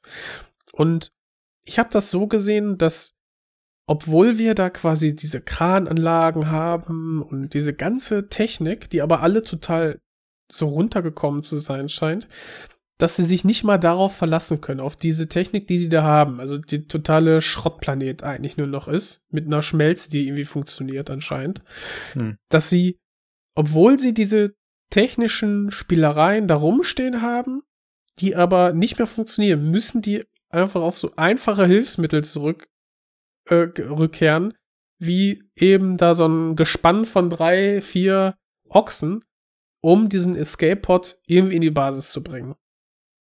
Klar, natürlich. Man kann sich das schon auch erklären, diese Ochsen da und so. Das, ich ich habe damit jetzt auch kein riesiges Problem, auch nicht irgendwie innerhalb des Universums. Ich aber auch nicht, nee. Es passt halt Kleines von der. Stimmung her. Ja, genau. Die Stimmung ist mit dem mit dem Hund einfach noch mal eine andere, als wenn du da so eine Armada an Ochsen noch hast. Aber grundsätzlich passt es natürlich klar. Und Im Prinzip Ja. ist ja eigentlich auch wurscht, welcher Wirt dann herhalten muss ja, ja, genau. für das Die- Alien, ne? Die Größe, das hatten wir ja vorhin schon, die Größe ändert sich ja dann auch nicht, ob es jetzt aus dem Hund kommt oder aus der Kuh. Äh, Anscheinend nicht. Ja. Was Ich ich, auch noch interessant finde, nur ganz kurz dazu, ähm, Ja. was, was so Technik und so weiter angeht, äh, wie schnell ähm, Wayland am Start ist, dieses Ja. Rettungsschiff. Mhm. Weil eigentlich gibt's ja irgendwie so ähm, Hyperlight, Speed Travel, was auch immer, nicht in dem Alien-Universum. Ja, sonst Ähm, müssten sie ja auch nicht diese Hyperschlafgeschichten machen. Richtig, ja, genau. Ja, wobei, das kannst du, das kannst du vielleicht auch, also es wird nicht ausgesprochen, aber es könnte halt auch sein, dass für so normale ähm, Standard-Cargo-Flüge wie in Alien 1 oder für so Militärmissionen wie in Alien 2, das vielleicht einfach noch zu teuer ist, noch schneller zu reisen. Und dass er halt quasi so als Repräsentierung diese Spitze des Konzerns jegliche Mittel hat und dann so schnell da sein Wobei kann. das ja nie wieder aufgegriffen wird, auch jetzt nicht in Prometheus. So, da wird er ja, Ja. da ist ja Wayland auch noch am Start und da da ist er ja Spoiler. auch super lang dahin. ähm, ja. Genau. Da ist Aber er ja auch. Aber es ist doch ein, ein Universum, wo Wayland viele Planeten besetzt hat. Und auch dann, weiß nicht, viele Schiffe. Ja, vielleicht ist er nebenan, klar. Ne? Genau. Ja, das- natürlich. baut. das wissen wir ja. Building Jetzt auch nicht-. Wollte jetzt auch nicht sagen, dass das irgendwie äh, alles kaputt macht. So, es wundert mich nur ein bisschen. Es ist halt so, ja, okay, was für ein Zufall. Er ist gerade nebenan. Ja, ist Ja, dieser Bishop-Darsteller, ist das denn, ähm, soll das ich glaube, Wayland das soll sein? Wayland sein. Ja, ja, Ja, ich glaub das schon. ist jetzt Ach nämlich so. die Frage, ähm, weil da habe ich auch drüber nachgedacht. Also die äh, am Anfang sagt er, er wäre ein Roboter, was ja dann offensichtlich nicht stimmt, ne? Weil er wird ja dann irgendwann verletzt, was halt auch so richtig komisch aussieht, ne? Sein Ohr Äh, reißt halt ab. Ja, ja, und also hier hängt so die halbe Gesichtshälfte runter. Und ich habe das gesehen, ich dachte jetzt so, okay, ist doch ein Roboter, ne? Weil bei keinem Menschen würde das so aussehen, aber dann dachte ich mir so, ja, aber irgendwie doch. Und, äh, keine Ahnung, also es sieht die halt so richtig. in dem, in dem Kommentar aus. haben sie gesagt, das haben sie gemacht, um zu zeigen, dass er ein Mensch ist. Ja, aber ich finde, das Also ist halt genau andersrum, Nicht. Ja, meinst ja, genau. Ja. So, es sieht halt total nicht so aus. Ja. Naja, und das Ding ist, ähm, so, also es gibt ja den Alien vs. Predator Film, den ersten. Und da ist ja auch Mr. Wayland am Start, der ja auch von diesem Schauspieler gespielt Das ist auch Lance Henriksen, ja, Lance genau. Henriksen, okay. und das ist jetzt natürlich, okay, einerseits ist es irgendwie konsequent, weil man könnte jetzt natürlich sagen, äh, ja, ist clever, dass die beides mal den gleichen genommen haben. Andererseits ist es natürlich unglaubwürdig, dass, ähm, keine Ahnung, wie viele Generationen später der Nachfahre von, von Wayland Stimmt, genauso natürlich, aussieht, ja. ne? Also wirklich so haargenauso. Und AVP spielt ja auch irgendwie so 2000 oder sowas, ne? Ja, ja, das Also, spielt halt der- in unserer Gegenwart zum Beispiel Ja. so, Ja, ja, ja. Und das ist ja jetzt dann mindestens, sage ich mal, 100, 200 Jahre später. Ja, mehr. Mhm. Prometheus ist ja schon irgendwie Ende des 21. Jahrhunderts, glaube ich, ne? Dann Mhm. müsste ja, müssten ja die klassischen Alien-Filme noch mal 100 oder 200 Jahre später sein. Ja. Also, also es passt nat das ist, geht natürlich eigentlich nicht, ne, dass das irgendwie ist auch dieselbe nicht als, Person ist. äh, Ne? als Wayland gecredited, Nee. sondern als, als Bishop 2. ja. Ähm, Er sagt Das ist ja halt nur, die er sei die Frage. Vorlage für Bishop, ne? Wobei natürlich Ja. in dem Universum auch Cloning so a Ja. thing ist und äh, ja. ja, okay, genau. Das ist wieder Aber so es eine wird Sache. halt auch, ich weiß gar nicht, auch spät, vielleicht habe ich das auch selber für mich verklärt, eben allein, also wegen AVP eventuell und aber auch, weil ja irgendwo, ich weiß gar nicht, ob das dann auch bei Prometheus ist oder so, auch gesagt wird, dass halt Wayland selber eben halt diese Androiden entwirft äh, und die nach seinem Vorbild baut, wobei dann ja eben David ähm, später in Prometheus halt Ja. auch anders aussieht dann wiederum. ja, ja, Mhm. genau. Egal, für mich war das eigentlich immer klar, so, das ist Wayland, aber keine Ahnung, warum ich das so ja, für es, mich habe. es wird halt nie so hundertprozentig aufgelöst, ne? Ja. Aber selbst wenn, gibt's halt da so ein paar Unstimmigkeiten. Und äh, das ist halt auch so was. Also es gab so zwei, drei Sachen, wo ich so drüber gestolpert bin, die halt so innerhalb des Films oder der, der, der Filmlogik und des Filmuniversums halt nicht so richtig Sinn machen. Ne? Die Also Frage einmal ist ja auch, warum ist er überhaupt da? Also selbst wenn er jetzt Wayland ist, warum? Ja. Warum kommt denn ausgerechnet er? Weil, also, haben die nicht so gesagt, dass er hingeht, um Ripley so ein gutes Gefühl zu geben, weil sie ja so, gute, ja, ja, gute ja. Verbindung hat zum Bishop und die wollen ja unbedingt Ja. das ungeborene Alien-Baby Ja. haben. Ja, okay, das würde von der Warte aus äh, Sinn machen, ne? Aber, ich glaube, da läuft man auch bei dem Film jetzt so in der Interpretation und im Verständnis voll an Grenzen, weil bei diesen Ja. vielen Leuten, die in das Skript irgendwelche Ideen reingeschmissen haben, Ja. und Ja, aber da auch ist so- dann aber- einfach, da, da steht keine durchdachte Mythologie dann Aber ich, Letzte ich, hinter. ich meine jetzt nicht unbedingt so ähm, individuelle Plotfragen, sondern halt einfach so, sag ich mal, so General Alien Gesetzmäßigkeiten, die da so aufgemacht wurden in den Filmen, die halt irgendwie so ein bisschen ignoriert werden. Also wie zum Beispiel Mhm. das mit der Größe von dem Alien, äh, dann natürlich, wer ist dieser Typ halt? Ist es jetzt Wayland oder nicht? Äh, Mhm. Oder zum Beispiel auch, also das ist aber, glaube ich, auch vielleicht wieder so eine äh, Frage der Fassungen. Ähm, es ist ja nachweislich eigentlich, also zumindest wird es so dargestellt in der Kinovariante, in diesem Escape-Pod am Anfang ein Facehugger. Ja? ja. Und wir wissen aus anderen Alien-Filmen, wenn, also ein Facehugger kann einen Wirt befruchten und ist dann halt tot. Ja. ja? Und äh, es gibt aber halt in dem Fall ja jetzt mehrere. Ne? Und ähm. Äh, so? oder nee, warte mal. Ja, doch.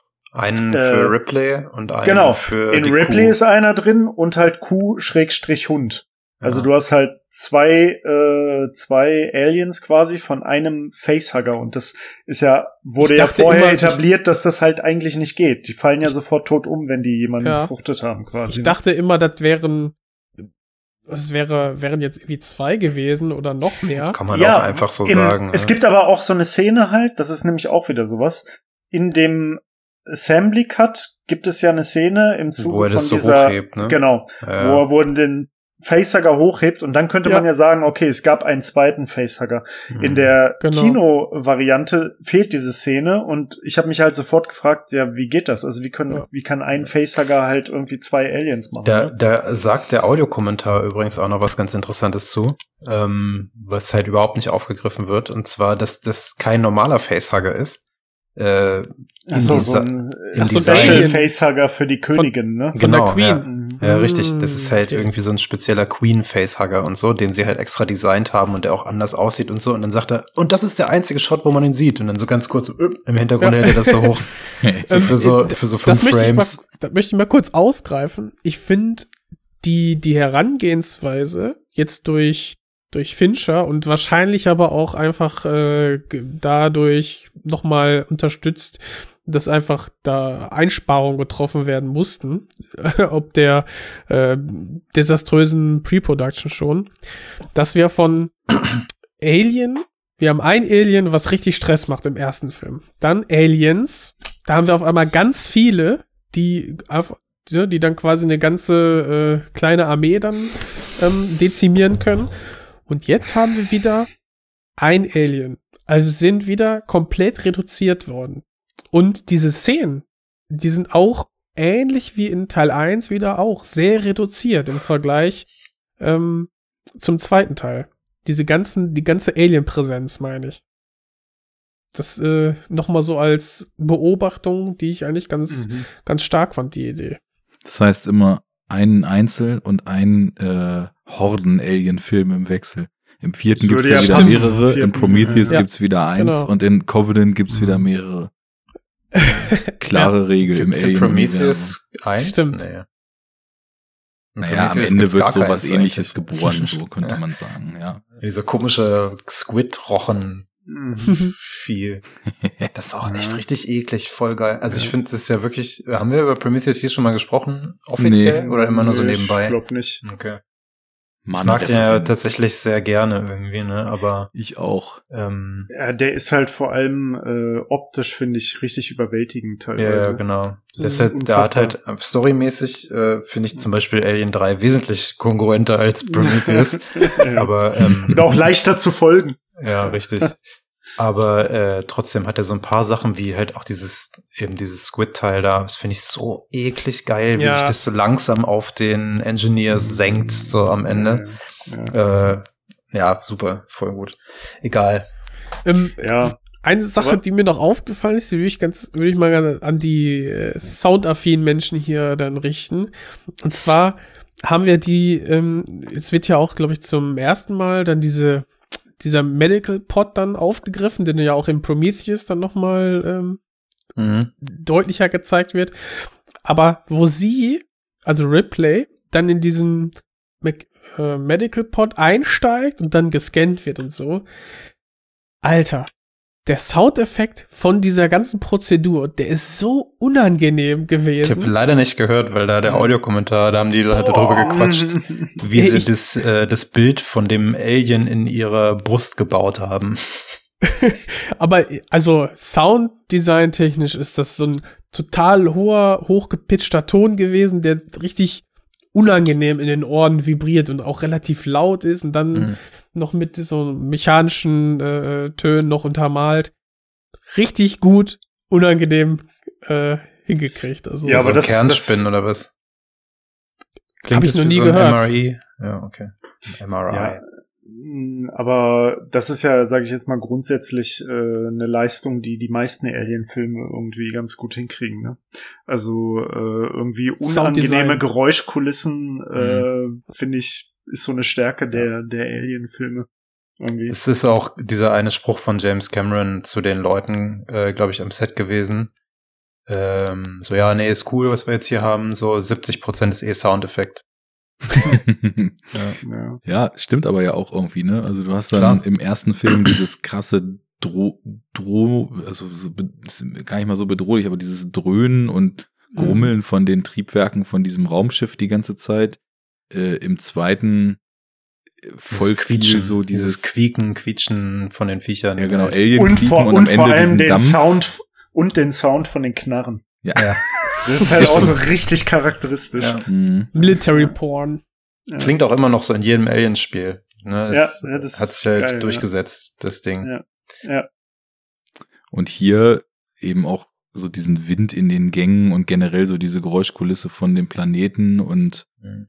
weiß nicht, ist, ist schon immer, da ist schon immer sehr viel mit drin und äh, die Form ist generell gut, also da kann man echt nichts äh, dran bemängeln. Also auch äh, Effekte, Optik, Kamera, Soundeffekte, Musik, das, das ist also formell alles irgendwie ein ziemlich geiles Gesamtbild. Auch der Schnitt ist ziemlich gut, ne? Also es gibt so drei oder vier äh, Passagen, wo sie mit so Parallelmontagen arbeiten, die immer zwischen den verschiedenen Szenen hin und her springen. Ja. Das erste Mal, glaube ich, bei der ähm, Beisetzung von den Körpern von Newt und Hicks. Und dann läuft parallel die Geburt von dem Alien, ne? Also so, das, das ist Ja, auch thematisch stimmt. halt super geil, so, Ja. so äh, in, ins ewige Feuer und die Wiederauferstehung von Ja. Leben so gegeneinander geschnitten. Das ist, finde ich, richtig so eine Gänsehautszene, ne? Also auch davon hat der Film was, auch wenn er insgesamt vielleicht nicht perfekt rund ist. Und später, Äh. ähm, muss ich mal überlegen, wo war denn das noch mit dieser Parallelmontage? Ähm, Ähm, da, bei der äh, Obduktion von ähm, von Newt, äh, also wo, äh, also ich weiß jetzt nicht, ob ich, ob wir beide das Gleiche meinen, aber das mir ist nämlich auch aufgefallen, dass es öfters so eine Art von Schnitten gibt. Ich weiß jetzt nicht, ob das dann in dem Sinne eine Parallelmontage ist, aber die so ganz charakteristisch ist, ähm, wo so mit so relativ schnellen Schnitten und so tighten Sounds dann halt immer so ähm, äh, so Bewegungen geschaffen wird irgendwie. Also zum Beispiel bei der Obduktion, du hast dann halt einen Schnitt, dann geht die Schublade auf und da sind die ganzen Instrumente und die ganzen hier Säge und all so ein Zeug. Dann ist so ein schneller Schnitt und dann sieht man, wie er irgendwie etwas ansetzt. Dann hörst du den Sound, wie es irgendwie knackt.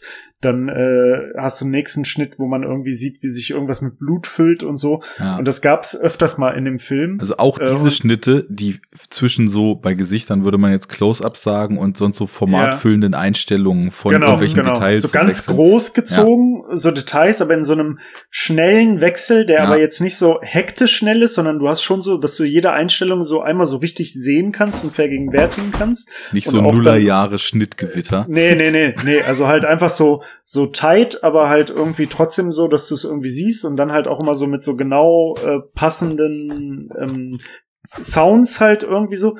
Also, ich weiß nicht, da gibt's bestimmt irgendwie ein Wort für, aber das ist mir mehrmals aufgefallen und die Analogie finde ich jetzt, also die klingt jetzt vielleicht erstmal ein bisschen komisch, aber wo das auch oft ist und mir immer wieder auffällt, ist bei den Simpsons zum Beispiel. ja, also es gibt die können für alles als Analogie. ja, es ist jetzt schwer, ist jetzt schwer, das zu beschreiben, wenn man irgendwie die Terminologie nicht hat, weil es gibt da garantiert einen Begriff für, wie diese Art von Schnitt, aber so dieses so, so eine schnelle Abfolge von so Schnitten, die aber halt nicht so hektisch schnell ist und dann aber auch alles so sehr detailliert zeigt und dann so mit so Sounds. Also beispielsweise Simpsons, ja. Homer äh, fällt irgendwas ein, er muss noch irgendwie ein Geschenk kaufen für Marge, weil er Hochzeitstag vergessen hat oder so. Und keine Ahnung, sagen wir mal, er sitzt irgendwie oben im Schlafzimmer und sie ruft ihm irgendwas zu und sagt, ja, äh, wegen unserem Hochzeitstag nächste Woche oder so. Und dann er so, do. Und dann sieht man so, Schnitt, Schnitt, Schnitt, Tür geht auf, Tür geht zu, du hörst, Tür geht zu, du hörst, wie er die Treppen runterrennt, bam, bam, bam, bam, bam, bam. Dann hört man, wie die, wie die Haustür zugeht.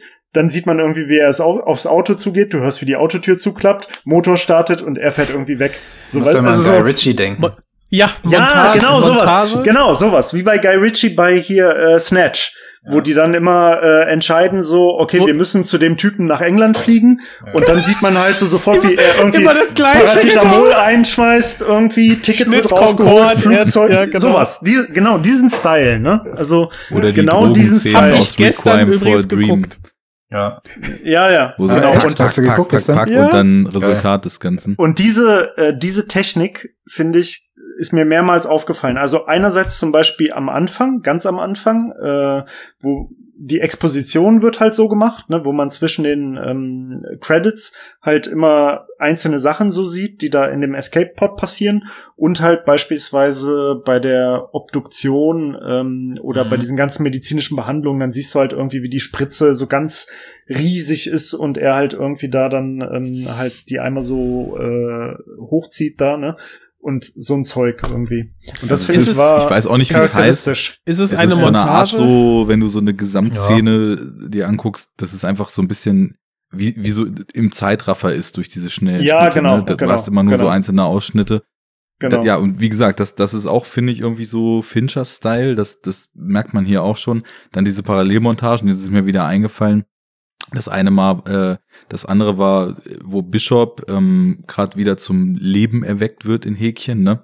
Und dann in der Kantine, das ist aber, glaube ich, nur in der Special Edition, dieser Golic ähm, gerade das Alien gesehen hat und mit diesem blutverschmierten Gesicht diese Suppe isst. Da sind auch so die Sounds und Geile diese Szene. und alles super gut aufeinander geschnitten, so auch total eklig wie bei Bishop diese Mhm. Elektroden reingesteckt werden ins Ohr und so und dann er Boah, halt ey, Bishop, das ist sowieso verstörend, diese Szene, wenn man immer diese halb zerschredderten Androiden sieht, das finde ich immer eklig. diese in jedem gurgelnde Alien-Film. Sprache dabei, ja. Ja, und, wenn dann mal dieses milchartige Flüssigkeit da überall rausspritzt und die Schläuche und das Gesicht so halb zerfetzt, ist immer so ein bisschen. Ich glaube, diese Puppe, also entweder die oder noch irgendeine andere, auf jeden Fall für so ähm, Skulpturgedöns in dem Film, ist äh, Chris Cunningham dabei gewesen.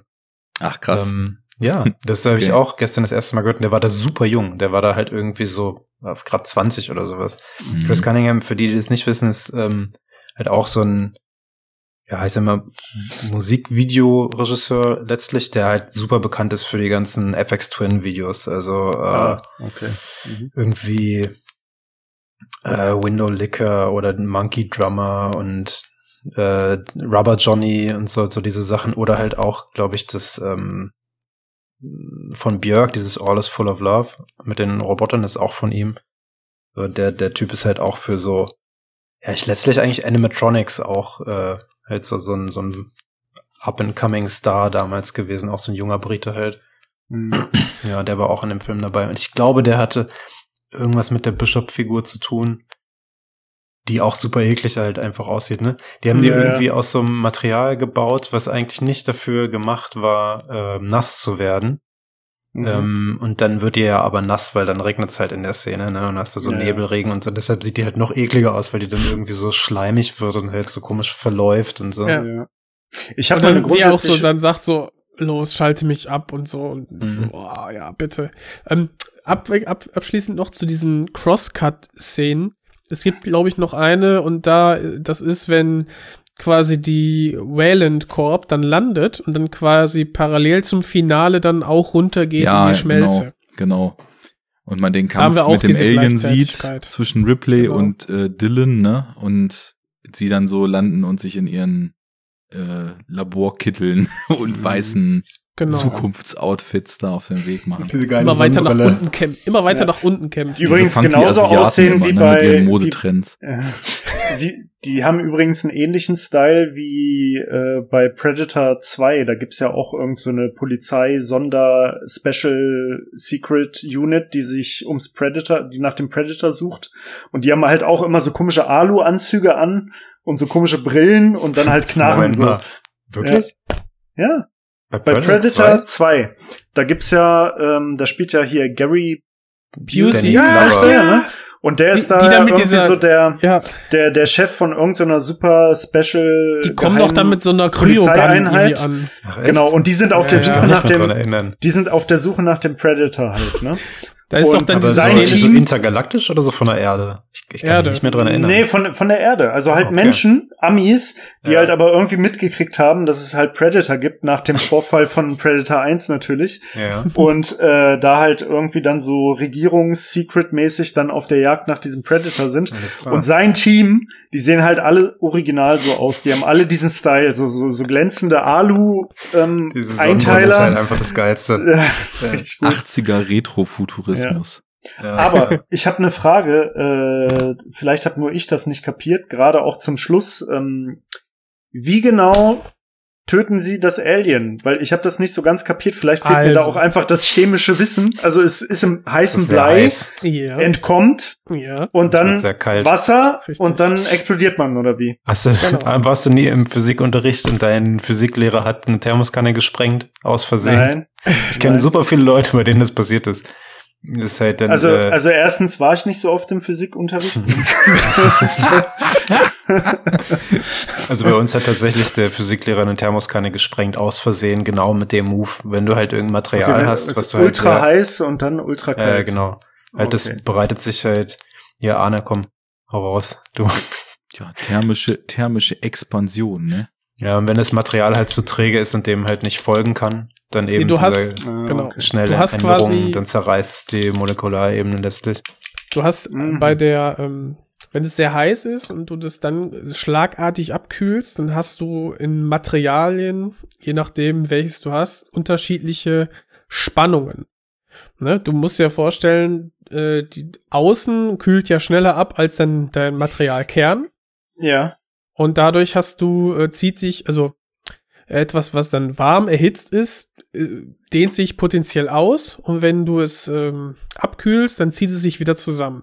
Hm. Und weil du quasi dann außen diesen Effekt des Zusammenziehens hast, aber du im Kern noch es sehr, sehr heiß hast, hast du Mhm. schlagartig sehr, sehr starke thermische Spannungen. Ja, okay. Und das sorgt dann halt ja. dafür, dass Ja gut, ich Zum Beispiel der Grund andersrum, andersrum, warum dein Eiswürfel reißt, wenn du irgendwie nicht so ganz gekühltes Getränk da drauf kippst. So, das ist so ein, so die ganz milde Variante, nur andersrum jetzt Mhm. mit Kälte und Wärme Ja, und nicht Wärme okay. und Kälte. genau. Aber das ist hier, Ja, ich- also es ist schon sehr ich- übertrieben ich- hier dargestellt, Ich, so. ich, wusste, ich wusste, also ich wusste halt nicht, ob das jetzt das, äh, ich dachte so, vielleicht ist das jetzt irgend so eine chemische Verbindung, die man kennen muss und ich weiß nicht, dass Blei und Wasser Nee. zusammen explodiert oder so, was weiß ich. Ist nur Physik. Vor allem aber- ist halt auch okay. einfach das, äh, das äh, Säureblut irgendwie nicht mehr da dann, ne? In dem Moment. Eigentlich müssten ja alle, so ich finde, das Ein Glück, schießt halt ne? in alle Stimmt, stimmt, ja. schießt ja ja. in alle Richtungen irgendwie. Eigentlich Stimmt. müssten ja alle sterben. Das wird, aber- das wird schlagartig verdünnt durch diese Ja, genau. äh, Dusche. Ja. Ja, Und wir wissen ja, Neu- erst das Wasser, dann die Säure, Richtig. sonst geschieht das Ungeheure. Genau. Ist das so ein Chemiker-Joke? Nein, das ist kein Joke, das hat man so in einer, keine Ahnung, achten Klasse oder so, als man da angefangen hat, mit Säuren rumzuhantieren gelernt. nee, in der achten Klasse. wenn man, wenn man Säuren du? vier, verdünnt, in der vierten Klasse. wenn man Säuren verdünnt, dass man das Wasser vorlegt und die Säure reinkippt, weil aufgrund äh, der Hydratationsenthalpie sonst Ach, die. So, du hast so lokale äh, ja, Temperaturanstiege, die dann dafür sorgen können, dass das, wenn du das Wasser in die Säure kippst, dass das sofort so Mikro-Kochspots gibt und dann spritzt und du dich verletzt. What I'm saying? Alright. Yeah. Jeder Tag ist ein Schultag, es hört nicht auf. ähm, okay, dann habe ich das verstanden. Was ich auch noch kurios fand, ähm, dass es in diesem Film mehrere Szenen gibt, wo es sozusagen so Nahkampf-Szenen mit dem Alien gibt, in denen die Menschen nicht sofort sterben. Also das ist, fand ich so ein bisschen äh, unrealistisch nach allem, was man so in den letzten zwei Filmen vom Alien mitgekriegt hat, dass es irgendwie möglich ist, dass du, keine Ahnung, so nach dem Motto so, okay, ich lenke es ab und du kümmer dich um den Scheiß irgendwie und dass du dann erstmal am Boden liegst und mit so einem Alien irgendwie rumringst und noch mit Ripley irgendwie kurz mal labern kannst und sagen kannst, ja, hier, lassen Sie das Blei jetzt rein, lassen Sie das Blei jetzt rein. Das Ja, stelle ich mir irgendwie so schwer vor, in der deutschen man, Synchro, ich erinnere mich noch dran, ist der, du meinst ja die Szene mit dem Dylan am Ende, ne? ja, ja, genau. Sagt er doch ja. irgendwie die ganze Zeit, du Biest oder sowas, ne? Ja, oh, ja, du ja. Biest! Oh, oh, Ja, du ja, Biest! Aber es wird, es wird öfters, es werden, also das fand ich auch interessant, äh, die Terminologie. Also, weil äh, Ripley selber sagt äh, Alien, also sie sagt, ich habe ein Alien in mir und wo ich Mhm. mir überlegt habe, okay, ist das vielleicht das einzige Mal in dieser gan ganzen Filmreihe, dass jemand wirklich den Begriff Sie hat's gesagt! Alien sagt? Sie hat's gesagt! Ja. da, da, da! Hast Und- du gehört? Dann ähm, ist ganz oft vom Beast die Rede, aber auch von Vieh. Also irgendwann sagt auch ähm, Ripley selber halt irgendwie, äh, ja, das Vieh, äh, das kümmert sich nicht um sowas und es wird uns alle töten und so. Also es ist irgendwie so ein äh, bisschen. Am Ende äh, von Aliens sagt sie auch Bitch. Ich weiß gar nicht, Ja. was sie da im, Ja, im ja, Deutschen ja, sagt. Ja, ja, stimmt. Ähm, ja. Mist Man merkt Ja, sowieso Mist, Mist, in ja, der ja. Ne? Special Edition von dem Film Ja. hier, dass der nicht irgendwie irgendein PG-Rating kriegen musste.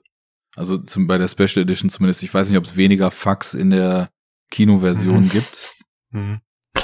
Aber so diese Sprachregeln, nur ein Fuck pro Film und so, da ist er dann auf jeden Fall in der Special Ja. Edition deutlich drüber. Was aber, Aber dem was Ganzen auch sehr gut tut. Mit Aber Ripley, Nahkampf. Ripley ähm, muss ja. ja auch einmal dem der Nummer äh, 85 dann äh, das, das Wort buchstabieren, Xenomorph. Ach so stimmt. Dann, ja. Da hat sie, glaube ich, aufgegeben. ähm, es gibt ja aber natürlich auch die Szene aus Aliens, wo sie halt mit diesem Roboteranzug mit der Queen sich prügelt, ne? Also das, Ja. du musst ja quasi nur diesem inneren Kiefer ausweichen letztlich oder also ja, und den dem Klingenschwanz und so bla bla bla. Und den Und Krallen. es Den geht schon.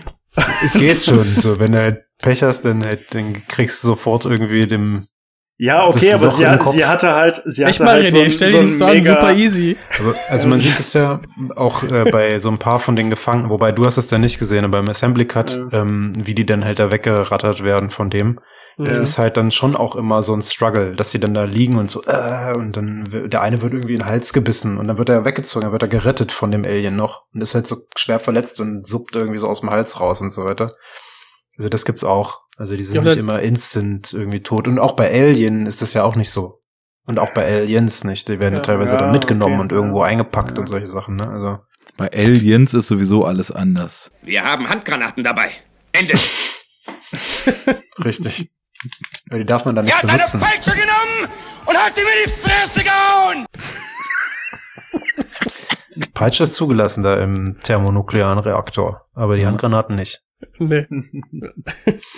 Ja, naja, gut, okay, ähm, also so gesehen, okay, vielleicht kann das dann irgendwie Sinn machen, aber ich hatte so, ich bin da so ein bisschen drüber gestolpert, weil ich so dachte, so, ja gut, wie, also, Die, bei wie dir lang, fehlen. Wie, wie lang soll man Mano a Mano mit einem Xenomorph ohne Waffen?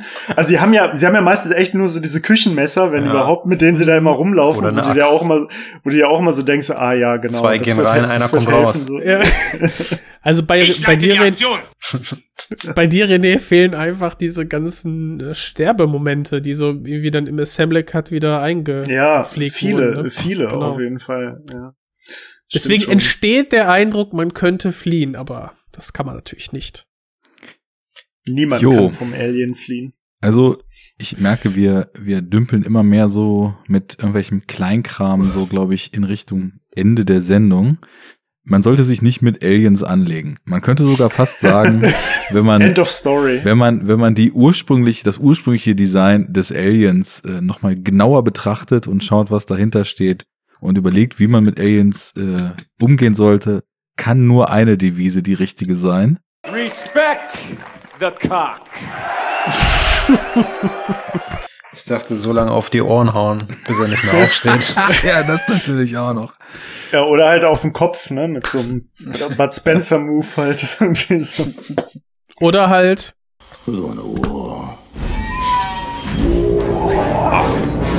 Ah, Judge Dredd, oder? ja, Ja, auch geil. Wow. Auch geiler Film. Geiler Scheißfilm. Der erste Judge Dredd Film. Naja, hier ging's religiöser zu als bei Judge Dredd. Nobody fucks with the Jesus. Habt da noch irgendwas Signifikantes, Elementares, Substanzielles oder einfach nur umwerfend Enough-Talkisches auf dem Herzen? Verkauft mir eure PS5 für Originalpreis. Oder weniger. Oder weniger. Sonst Mhm. nichts. Das war's. Ja, schönes, schönes Schlusswort. Ich nehme auch eine. Aber ich zahle gar nichts. Ich zahle gar nichts. Ich zahle gar nichts. Ja. Ja, Ja, dann würde ich sagen, haben wir mal unsere Alien-Reihe etwas vorangetrieben. Im Schnitt alle zwei Jahre ein Alien-Film. Wir haben das ja damals Ach schon so. angekündigt. Die Hörer sollen noch ein bisschen Vor Vorfreude ja, also, am Start also, haben. also sind, sind ja jetzt auch gar nicht mehr so viele. Nö, wenn wir jetzt so. Predator 2 Ja. noch machen und die beiden AVPs und, äh, Ach, Und- die können wir doch auslassen. Ey, können wir auslassen. auslassen. Und es Ja. gibt ja noch, es gibt ja auch noch Predators und Predator Upgrade, den ich neulich gesehen habe. und der ist richtig auch Banane. unerträglich scheiße ist, ey. Ja. Ja. Den habe ich noch nicht gesehen. ich Ja, und das Kuriose ist ja, da spielt ja, also Shane Black hat ja Regie Ja. geführt, der ja Mhm. im ersten Predator-Film mitgespielt hat und Mhm. auch Der mit irgendwie mitgemischt hat. Genau, der mit Ja. den Mushy-Jokes. Gott, ey, so schlimm, ey. Der hat aber auch am Drehbuch mitgearbeitet beim ersten. Ja. Ja, genau, genau. Und der hat ja den, diesen äh, Predator Upgrade komplett gemacht, aber kaum verständlich, wie dann so ein scheiß Film rauskommen konnte. Ja, der Knast tat ihm nicht gut, ne? Äh, Wahrscheinlich. Wem, wem tut er das schon? Ja. Der Knast fast so schlimm wie der Krieg. Mobile infantry made me the man I am today. Der Knastplanet. Violence. Violence. The supreme authority from which all other authority is derived. True. Boah, geil! So. Ja. Wir, ich glaube, wir Dann driften ab. Ich würde sagen, äh, HörerInnen, vielen Dank fürs Zuhören. vielen Dank für die in letzter Zeit wieder etwas mehr eingetrudelten Kommentare im Blog. Vielen Dank für den Support auf Patreon, die PayPal-Spenden, die Schenkungen an Filmen und äh, wenn wir es noch ein bisschen weiter treiben, dann werden sicherlich auch irgendwann René mal die eingeforderten 100 Euro überwiesen oder 1000. ähm, Hauptsache ein paar Nullen. Meine PS5 kommt auch auf die Liste. genau. Haupt, Hauptsache, Hauptsache, es klimpert nicht, sondern raschelt. Ach so, aber äh, Genau. mit Laufwerk, ne? Also Auf nicht diese. Digital Edition Scheiße. Das will ja Die niemand Moneten haben. sind da. Also, danke Ey, wir müssen Zuhören. unbedingt blutiger Freitag besprechen. würde ich sagen. Ähm, das ist ganz wichtig. Komm, sauf dich an, bis du kotzen musst. Sauf, du Waschlappen. Sauf dich an. Ja. Ich Tschüss. bin vielleicht nicht witzig, aber so blöd wie sie meinen auch nicht. Schon ein großartiger Film. Äh, ich hoffe, wir konnten dem sicherlich millionenfach durchexerzierten Alien 3 irgendetwas abgewinnen, was dieser Sendung eine Daseinsberechtigung gibt. Und würde sagen, Sicherheit. äh, bis zum Ja. nächsten Mal. Wir sind raus. Der Ciao, unglaubliche Start eines Tschüss, David tschüss, Finchers. Haut rein. Ciao, ciao. Ciao.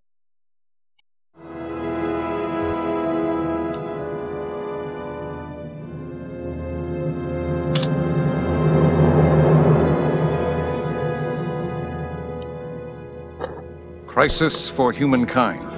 Fleet officials admit they underestimated. Nichtskönner! Accepting responsibility for Klendathu Enough talk! resigns. His successor Enough talk! outlines her new strategy. Das kann ich nicht. Ich habe nur noch 40 Schachteln. Haut rein. Ciao, ciao.